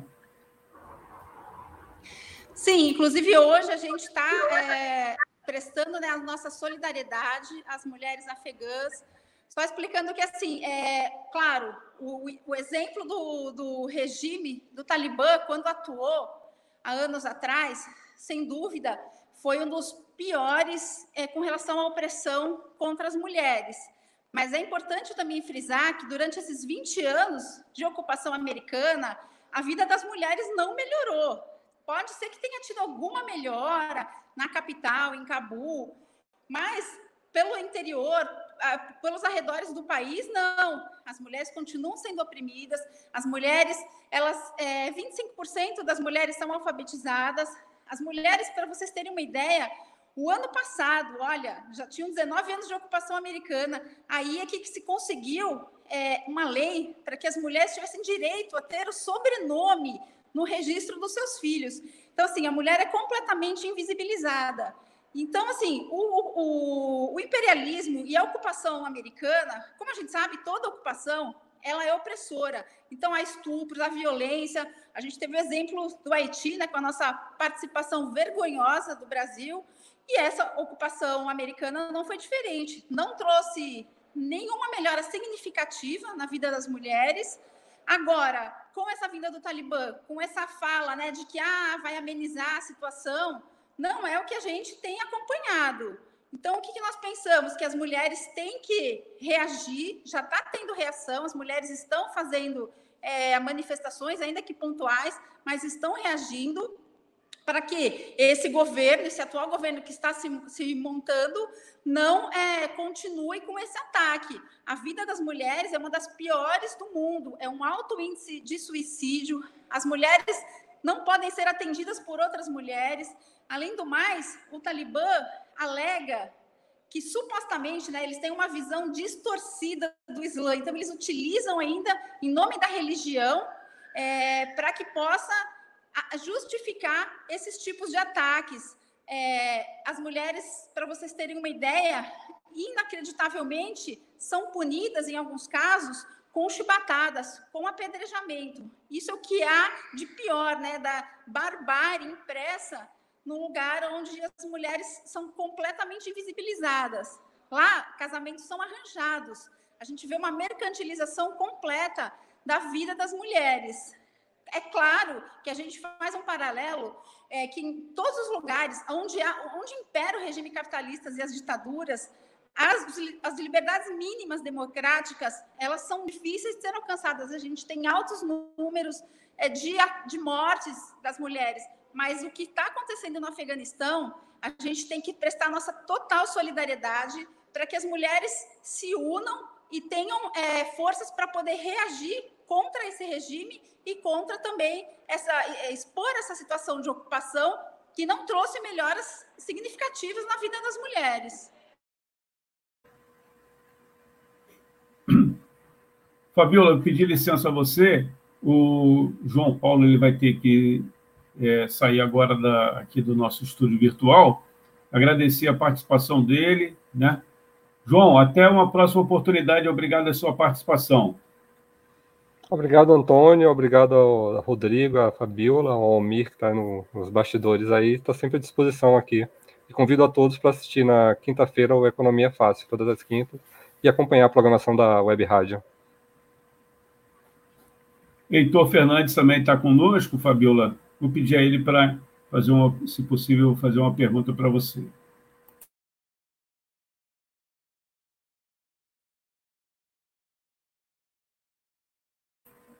Seu microfone, Heitor. Boa tarde, Fabiola, tudo bem? É, Fabiola, é, aqui no Rio de Janeiro a gente teve é, a manifestação pela manhã e eu tenho notado cada vez mais, cada vez mais presente né, a participação das mulheres, seja na organização do ato, nas falas, né, nas iniciativas, na organização. E, sobretudo, também é, vejo muita participação também de famílias né, nos atos. Isso é, só nos mostra a importância né, das companheiras nas suas lutas específicas, mas também nas suas lutas gerais, né? É, portanto, eu queria só ressaltar esse aspecto. Acho que o MML cumpre um papel decisivo nessa questão, né? Na, na disputa do espaço, né? Na, é, e levantar as pautas da, das mulheres tão atacado por esse governo, né? O governo é, homofóbico, genocida. É, então, é, só queria é, fazer né, esse ressaltar esse aspecto da importância que o MML tem cumprido né, nessa jornada de lutas contra é, o, pelo fora Bolsonaro. Né? Aí em São Paulo, você é de São Paulo, né? Aí em São Paulo também é, fez presente também e essa, essa participação das mulheres. Sim, sim, tivemos presentes é, no ato. É, sem dúvida, a gente vem sempre ao longo é, desse ano, principalmente, né, que a gente teve muitas atividades virtuais, mas à medida em que a, a vacinação foi avançando, e mesmo em momentos que a gente não tinha muita alternativa de irmos para a rua para impor as nossas pautas, né, o MML é, é uma organização de mulheres presente em todo quase todo o Brasil, né? A gente está presente em muitas cidades aí e sempre representando, sempre levando as nossas pautas quer sejam contra a, a, violência, aumento de feminicídio, mas também a situação das mulheres que são professoras, das mulheres que estão na, na área de saúde, que é majoritariamente é, de mulheres, enfim, trabalhadoras. Então, a gente tem sempre levado a nossa pauta justamente por isso, porque a situação do machismo ela tem aumentado, muito embora a gente tenha uma, uma resistência, mas é, os números mostram o contrário, né? A gente vê muito aumento de violência, aumento de, de feminicídio, enfim, a vida das mulheres é, não está nada fácil, então a gente precisa que mulheres e homens da classe trabalhadora estejam juntos para que a gente possa é, com, é, manutenção, né? Nesse momento, nesse governo, o que a gente precisa é manutenção é, dos nossos mínimos direitos que foram conquistados e arrancar mais direitos daqui para frente. Com esse governo não é fácil, mas nós temos essa tarefa. Enfim, de é, botar para fora né, um governo Bolsonaro que não nos representa, não representa as mulheres. E estamos aqui dando essa batalha para isso. O MML está nessa luta, travando junto das mulheres aí da classe trabalhadora. Parabéns, Fabiola. Valeu. Fabiola, uma pergunta, vou dar uma é, reformada na pergunta que o Almir mandou, aproveitando essa discussão sobre a necessidade de unidade de homens e mulheres e como é, combater o machismo, é, as grandes empresas vêm com muita publicidade, muita propaganda sobre é, mulheres empoderadas, sobre é, dar representatividade, e isso vale para mulheres como vale para negros, LGBTs, o, pink, o mercado pink, etc. Adianta? Funciona isso de mulheres elegerem mulheres, mulheres virarem presidente de empresas, mulheres aumentarem sua participação no mercado? Ou isso é estratégia de, de distração, vamos dizer assim? Eu, eu imagino que seja importante aumentar a participação de mulheres, mas só isso, esse é o limite? Não, sem dúvida. É, isso é completamente insuficiente e é algo cosmético, né? algo que fica bonito e palatável para as pessoas. Mas a realidade não é isso que demonstra. A gente ter mulheres é, em situações. É importante que tenham, isso é, é, muito importante que a gente deixe frisado. É importante que a gente tenha mulheres nos espaços de representação, no parlamento, mulheres que, que tenham é, grandes é, responsabilidades. Mas o que a gente vê aí pelo mundo são ações de mulheres que não estão pensando nas mulheres da classe trabalhadora, seja para impor as medidas né, de austeridade, são esses planos é, que afetam cada dia mais a vida das mulheres. Então, assim, não adianta termos mulheres no parlamento, nas, nas, grandes lideranças que a gente tem visto por aí, mas que não atendam às reivindicações das mulheres da classe trabalhadora. O empoderamento, sem dúvida, é importante, mas não basta sermos empoderadas e continuarmos sendo é, violentadas, assassinadas, abusadas. Isso não. Então, aqui a gente luta para que as mulheres sejam representadas por mulheres e homens que lutem pelas pautas das mulheres. É, liberdades, é, direitos democráticos mínimos para que as mulheres possam viver dignamente sem essa opressão de machismo, homofobia, LGBTfobia é, e o racismo. Fabíola, a gente é, está se encaminhando aí para o encerramento aqui da nossa cobertura. É, eu queria deixar que você falasse aí, esse espaço para você falar das próximas, quer dizer, o 7 de setembro, né, o grito dos excluídos, é só uma batalha, né? a luta continua, não é isso? Ah, sem dúvida. A luta das mulheres é, é, cotidiana, né? É diária. Então, assim, nós do MML, Movimento Mulheres em Luta, a gente tem feito diversas atividades, principalmente nesse mês agora de setembro também nós vamos ter atividades aí com relação é uma pauta muito importante, né, que a gente acompanhou recentemente aqui em alguns países da, da América Latina. Mas a gente tem uma a pauta também é pela legalização, né, do, do aborto, não criminalização. A gente tem pautas, enfim, diversas para os próximos meses também. A gente está encampando também é, é, para novembro, né? Tem um mês de contra a violência contra as mulheres, juntamente com é, o dia 20 de novembro, é, pela consciência negra. Então, assim, o MML tem feito diversas atividades também atividades pontuais nos seus estados é, na defesa das mulheres da classe trabalhadora. E convido a todas e todos que quiserem nos acompanhar, a gente tem nossa página do MML Nacional, Movimento Mulheres em Luta, filiado à CSP com Lutas. Fazemos o convite a todos que, que quiserem participar, se somar a gente. É muito importante que a gente continue travando essa luta. E agradecer o espaço aqui. Muito obrigada. Nós que agradecemos aí, né? E sucesso na luta. Valeu, obrigada. Ouvimos aí a Fabiola, que é do Movimento Mulheres em Luta, aqui na Web Rádio Censura Livre, né? Em breve, já tivemos a participação aqui da Daniele Bornia, né? Com um quadro fixo do é, MML. Em breve, né? Esperamos que é, a representação do Movimento Mulheres em Luta possa retornar à nossa grade com um programa, né? Com mais tempo, né? Era só um quadro, mas com mais tempo. Almir é o nosso chefe, está dizendo aqui para a gente encerrar, estamos indo para os né, finalmente. Vamos começar com o Heitor Fernandes. Por gentileza, Heitor.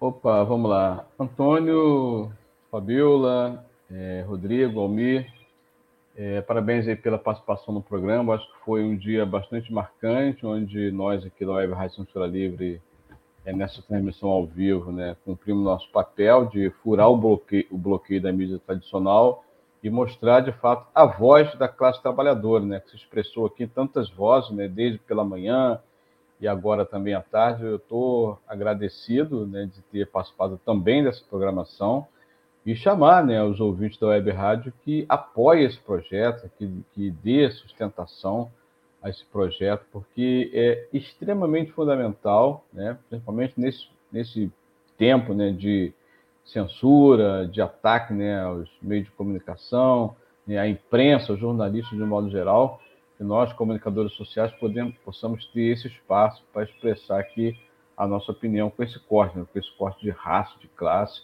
no combate ao feminicídio, como bem falou a, a companheira Fabíola, é, também as denúncias que fazemos aqui também do ataque do ponto de vista racista, né, do Estado que oprime, né, principalmente os trabalhadores é, nas regiões de bairros carentes, o assassinato que vem sendo vítima a juventude negra. Então, é, e também o combate à LGBTQI-fobia, né, que a gente sempre faz questão aqui de também dar voz, né, todos esses movimentos sociais de combate às opressões, né.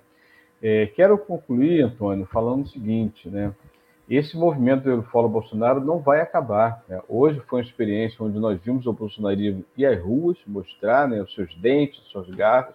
Eles vão continuar e nós vamos ter necessidade de cada vez mais fortalecer o campo do lado de cá né? e engrossar o chamado pela reconstrução da pauta da greve geral para encurralar esse governo, onde a classe trabalhadora nas ruas é que vai determinar, determinar o Fórum Bolsonaro. Se depender daquele Congresso Nacional, seja da Câmara ou do Senado Federal, não passa o impeachment de jeito nenhum.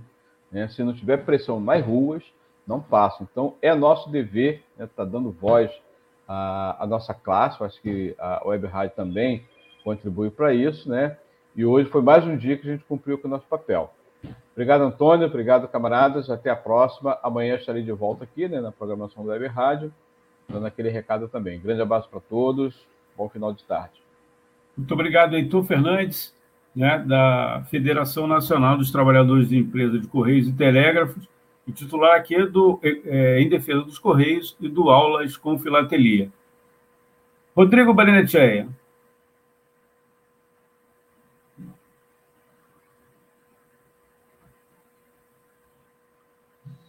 Microfone. Seu microfone. Eu falando aqui, é, eu falando aqui com o microfone fechado, que vergonha. Tá, não, vamos lá, de novo, né? Agradecer a participação. É muito bom estar de volta em casa, mesmo que seja por videochamada, né?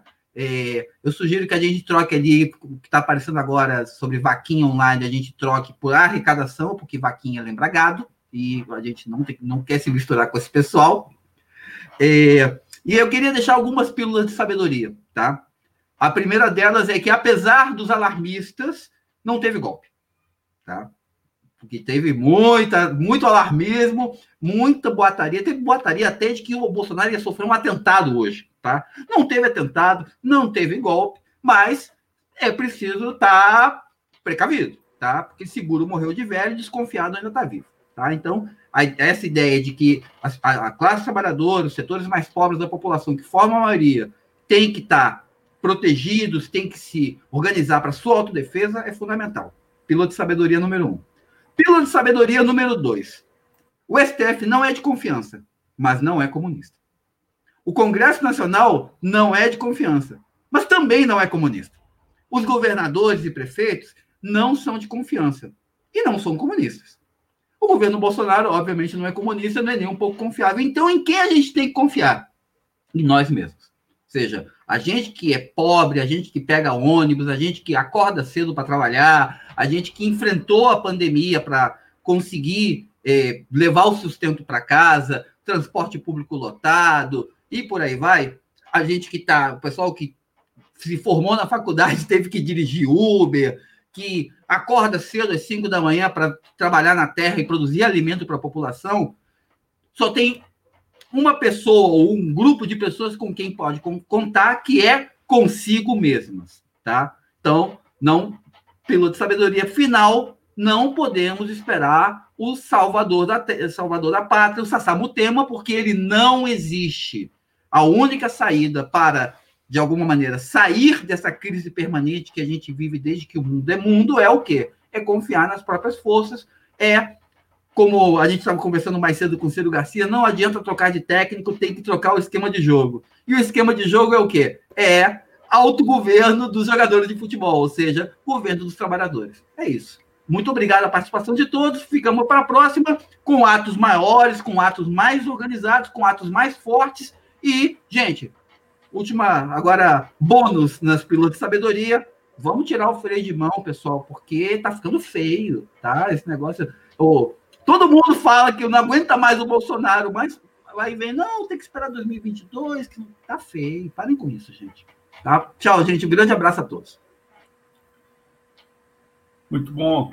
É, eu queria agradecer a todos aqui que, que, participaram na primeira versão, no primeiro momento, na, na parte da manhã. Eu não vou citar nomes, que a gente vai esquecer alguns, né, Almir? Então, é, e a, daqui a pouquinho, a partir das seis, tem programa da Lucília Machado, né, o Acessando Lucília. Você é, saiu daqui, você fica na, na, nossa página, daqui a pouco, na, no YouTube, no Facebook e também na página da Web Rádio Censura Livre, é, aliás, no site clwebradio.com e nos aplicativos. Né? Aí, uma contribuição aí, o Juninho, cinco pratas aí, não é isso? É, estou enxergando bem. Legal aí, Juninho. Almir, grande abraço, obrigado. Antônio, fazer a, as nossas últimas saudações, agradecer a você que dividiu a bancada comigo dessa cobertura ao vivo agora da tarde desde o início. Também agradecer a Heitor Fernandes, que não apenas é dirigente sindical, mas um, vem se transformando cada vez mais num brilhante comunicador, e é claro, nosso amigo jornalista Rodrigo Barrenecheia, né, cada, que tem que se vo, é, voltar cada vez mais aqui a equipe, né, Rodrigo? Então, é bom filho a cada torna, a cobertura né? ao vivo, nossos chamados a, a ele a cobertura, as coberturas ao vivo dos atos, já vem nesse processo de. O, de se, o, o trabalho e a minha passagem de ida sem volta para o precariado deixarem, eu consigo me organizar. Mas sabe como é que é, né? O jornalista tem sido tem sido uma profissão cada vez mais precarizada. Hoje em dia eu sou PJ, então é, ganhar muito pouco, trabalhar demais e não ter tempo para nada. Mandar também um abraço especial aqui, o, o, nosso amigo que mandou aqui um super chat aqui, o Juninho Camacan. É, lembrar nossos amigos e amigas ouvintes pela live que você tem essas opções, inclusive de se inscrever aqui no canal e também virar membro. Você vira membro e você ajuda a financiar esse, esse importante projeto. Eu queria encerrar aqui a transmissão é, chamando nossos amigos e amigas ouvintes a manter a Web Rádio Censura Livre no ar. A manter ativamente, não só dando dinheiro para a gente, né? dinheiro que a gente usa para manter essa estrutura. Manter a estrutura de internet, de transmissão, sala virtual, equipamentos, servidores, etc. Tá? Não é um dinheiro para a gente, a gente é. Aqui é uma militância né, voluntária para manter um projeto de comunicação alternativa no ar.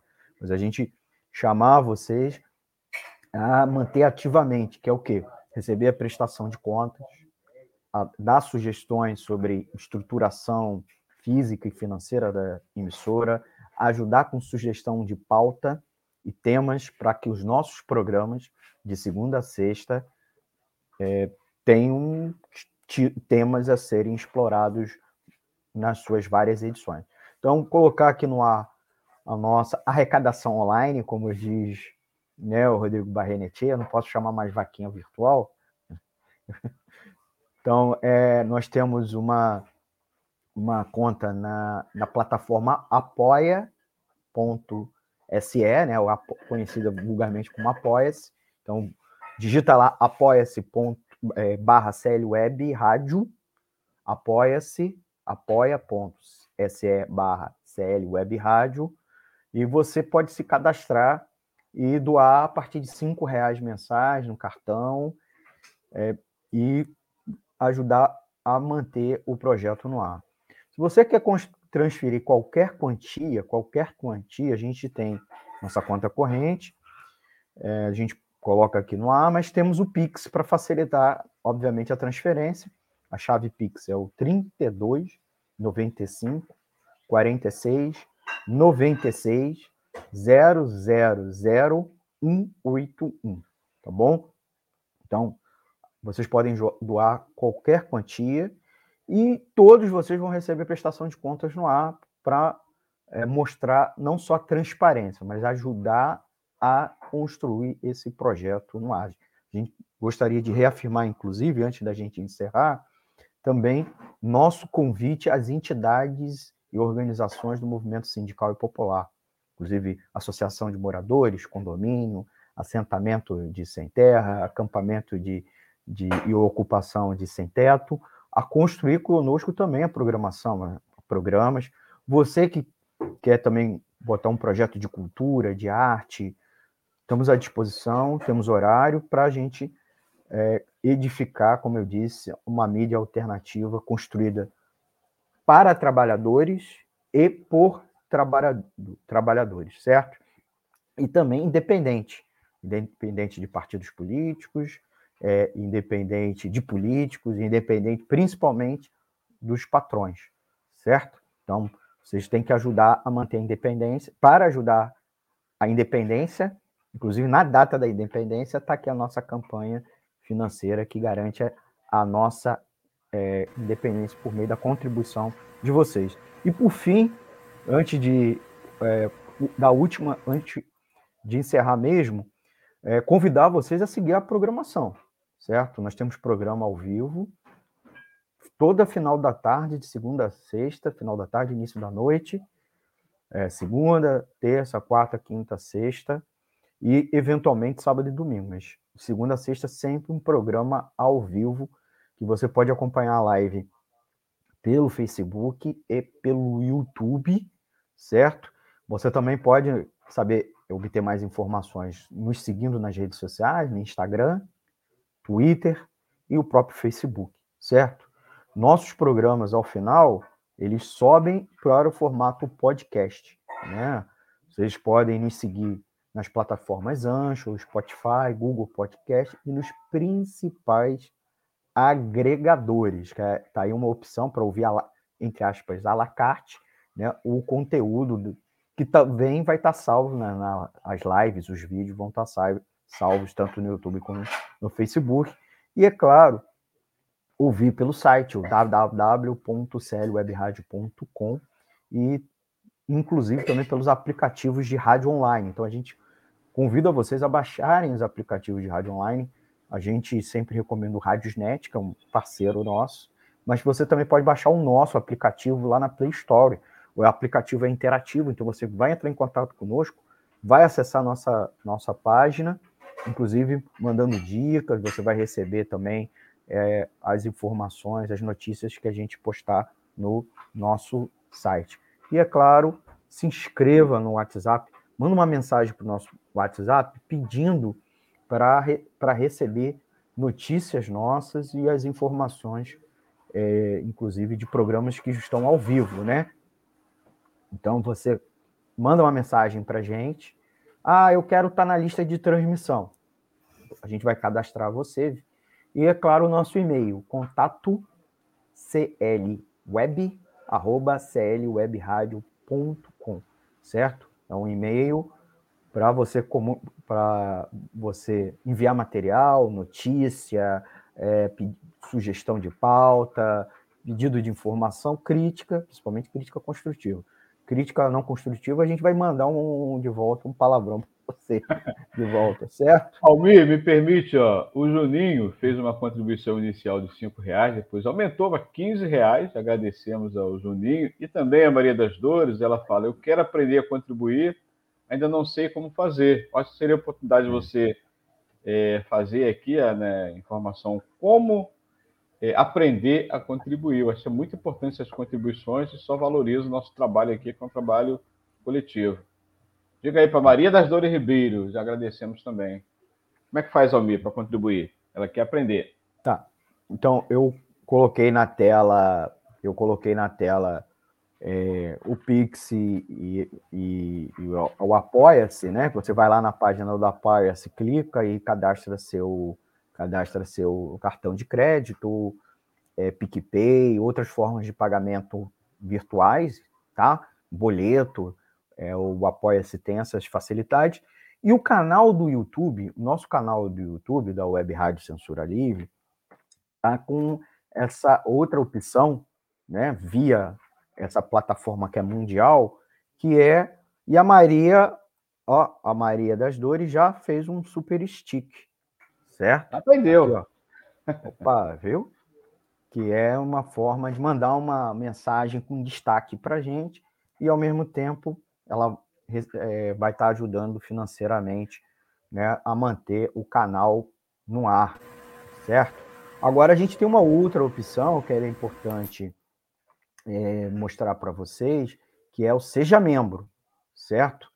Você começa a ser membro nosso a partir de R$ é, 4,99 por mês. Você se inscreve, vai ser debitado todos os meses no seu cartão, tá? Você também pode ser o super membro, que aí é R$ 14,99, e são formas de ajudar o canal a, a se financiar, manter, inclusive, a independência e, e fazer as melhorias técnicas que a gente precisa, né? A gente ainda, muito da precariedade da transmissão é por causa é, de limites, limitações de infraestrutura, então a gente pede a vocês isso. Eu vou é, ver se eu consigo botar aqui no ar, só no, no, no YouTube, antes da gente encerrar, que é o Seja Membro, tá? Você ainda vai receber selinho, vai poder participar de chat com a gente ao vivo, tá bom? E tá aí uma opção, né?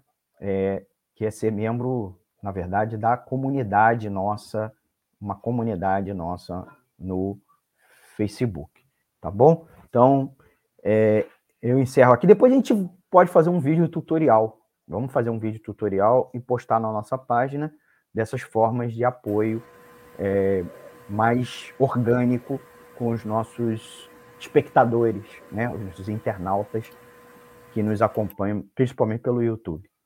Antônio. Fora Bolsonaro. Fora Bolsonaro. Comida no prato, vacina no braço. É isso que os trabalhadores e as trabalhadoras deram um recado aqui hoje, não é isso, meus amigos? Fora Bolsonaro e Mourão, já. Não a privatização dos Correios. Muito bem. Isso aí, Muito gente. É, fora Bolsonaro para ontem, né? Porque o fora Bolsonaro é uma questão de saúde pública. Muito bem, a gente vai saindo aqui do ar, a gente vai botar nossas, nossas vinhetinhas de, com os últimos comunicados, agradecer a todos que participaram aqui com a gente. Vocês podem continuar mandando comentários, é, a gente em próximas edições comenta. E eu queria convidar vocês para o Economia Fácil, quinta-feira, às 20 horas. Nós vamos conversar sobre as, as propostas de reforma é, neoliberais que ainda estão no Congresso Nacional para serem votadas essa semana. É uma super semana. E isso explica o porquê do, o Bolsonaro está oriçado. Não é só o medo de impeachment, mas porque tem várias é, reformas no Congresso Nacional é, para serem votadas e ele não está conseguindo aprovar. E a única coisa que segura o governo dele é esse apoio de um setor da burguesia que entende que precisa manter esse governo para aprovar as reformas. Se, se ele não consegue aprovar as reformas, esse governo pode acontecer a mesma coisa que aconteceu com a Dilma, né? Ser ejetado. Né? É isso, gente? Podemos encerrar? Usar uma palavra sofisticada do, do vocabulário do português castiço. O governo ser defenestrado. Vulgo jogado pela janela. É, é isso aí. É, gente, muito obrigado. Jogar o Bolsonaro pela janela. Web Rádio Censura Livre, a voz da classe trabalhadora. Siga aí Valeu. a programação. Um Pode ficar no canal que em alguns minutos entra no ar o programa Acessando Lucília com Lucília Machado. Tchau, tchau, gente. Um abraço a todos.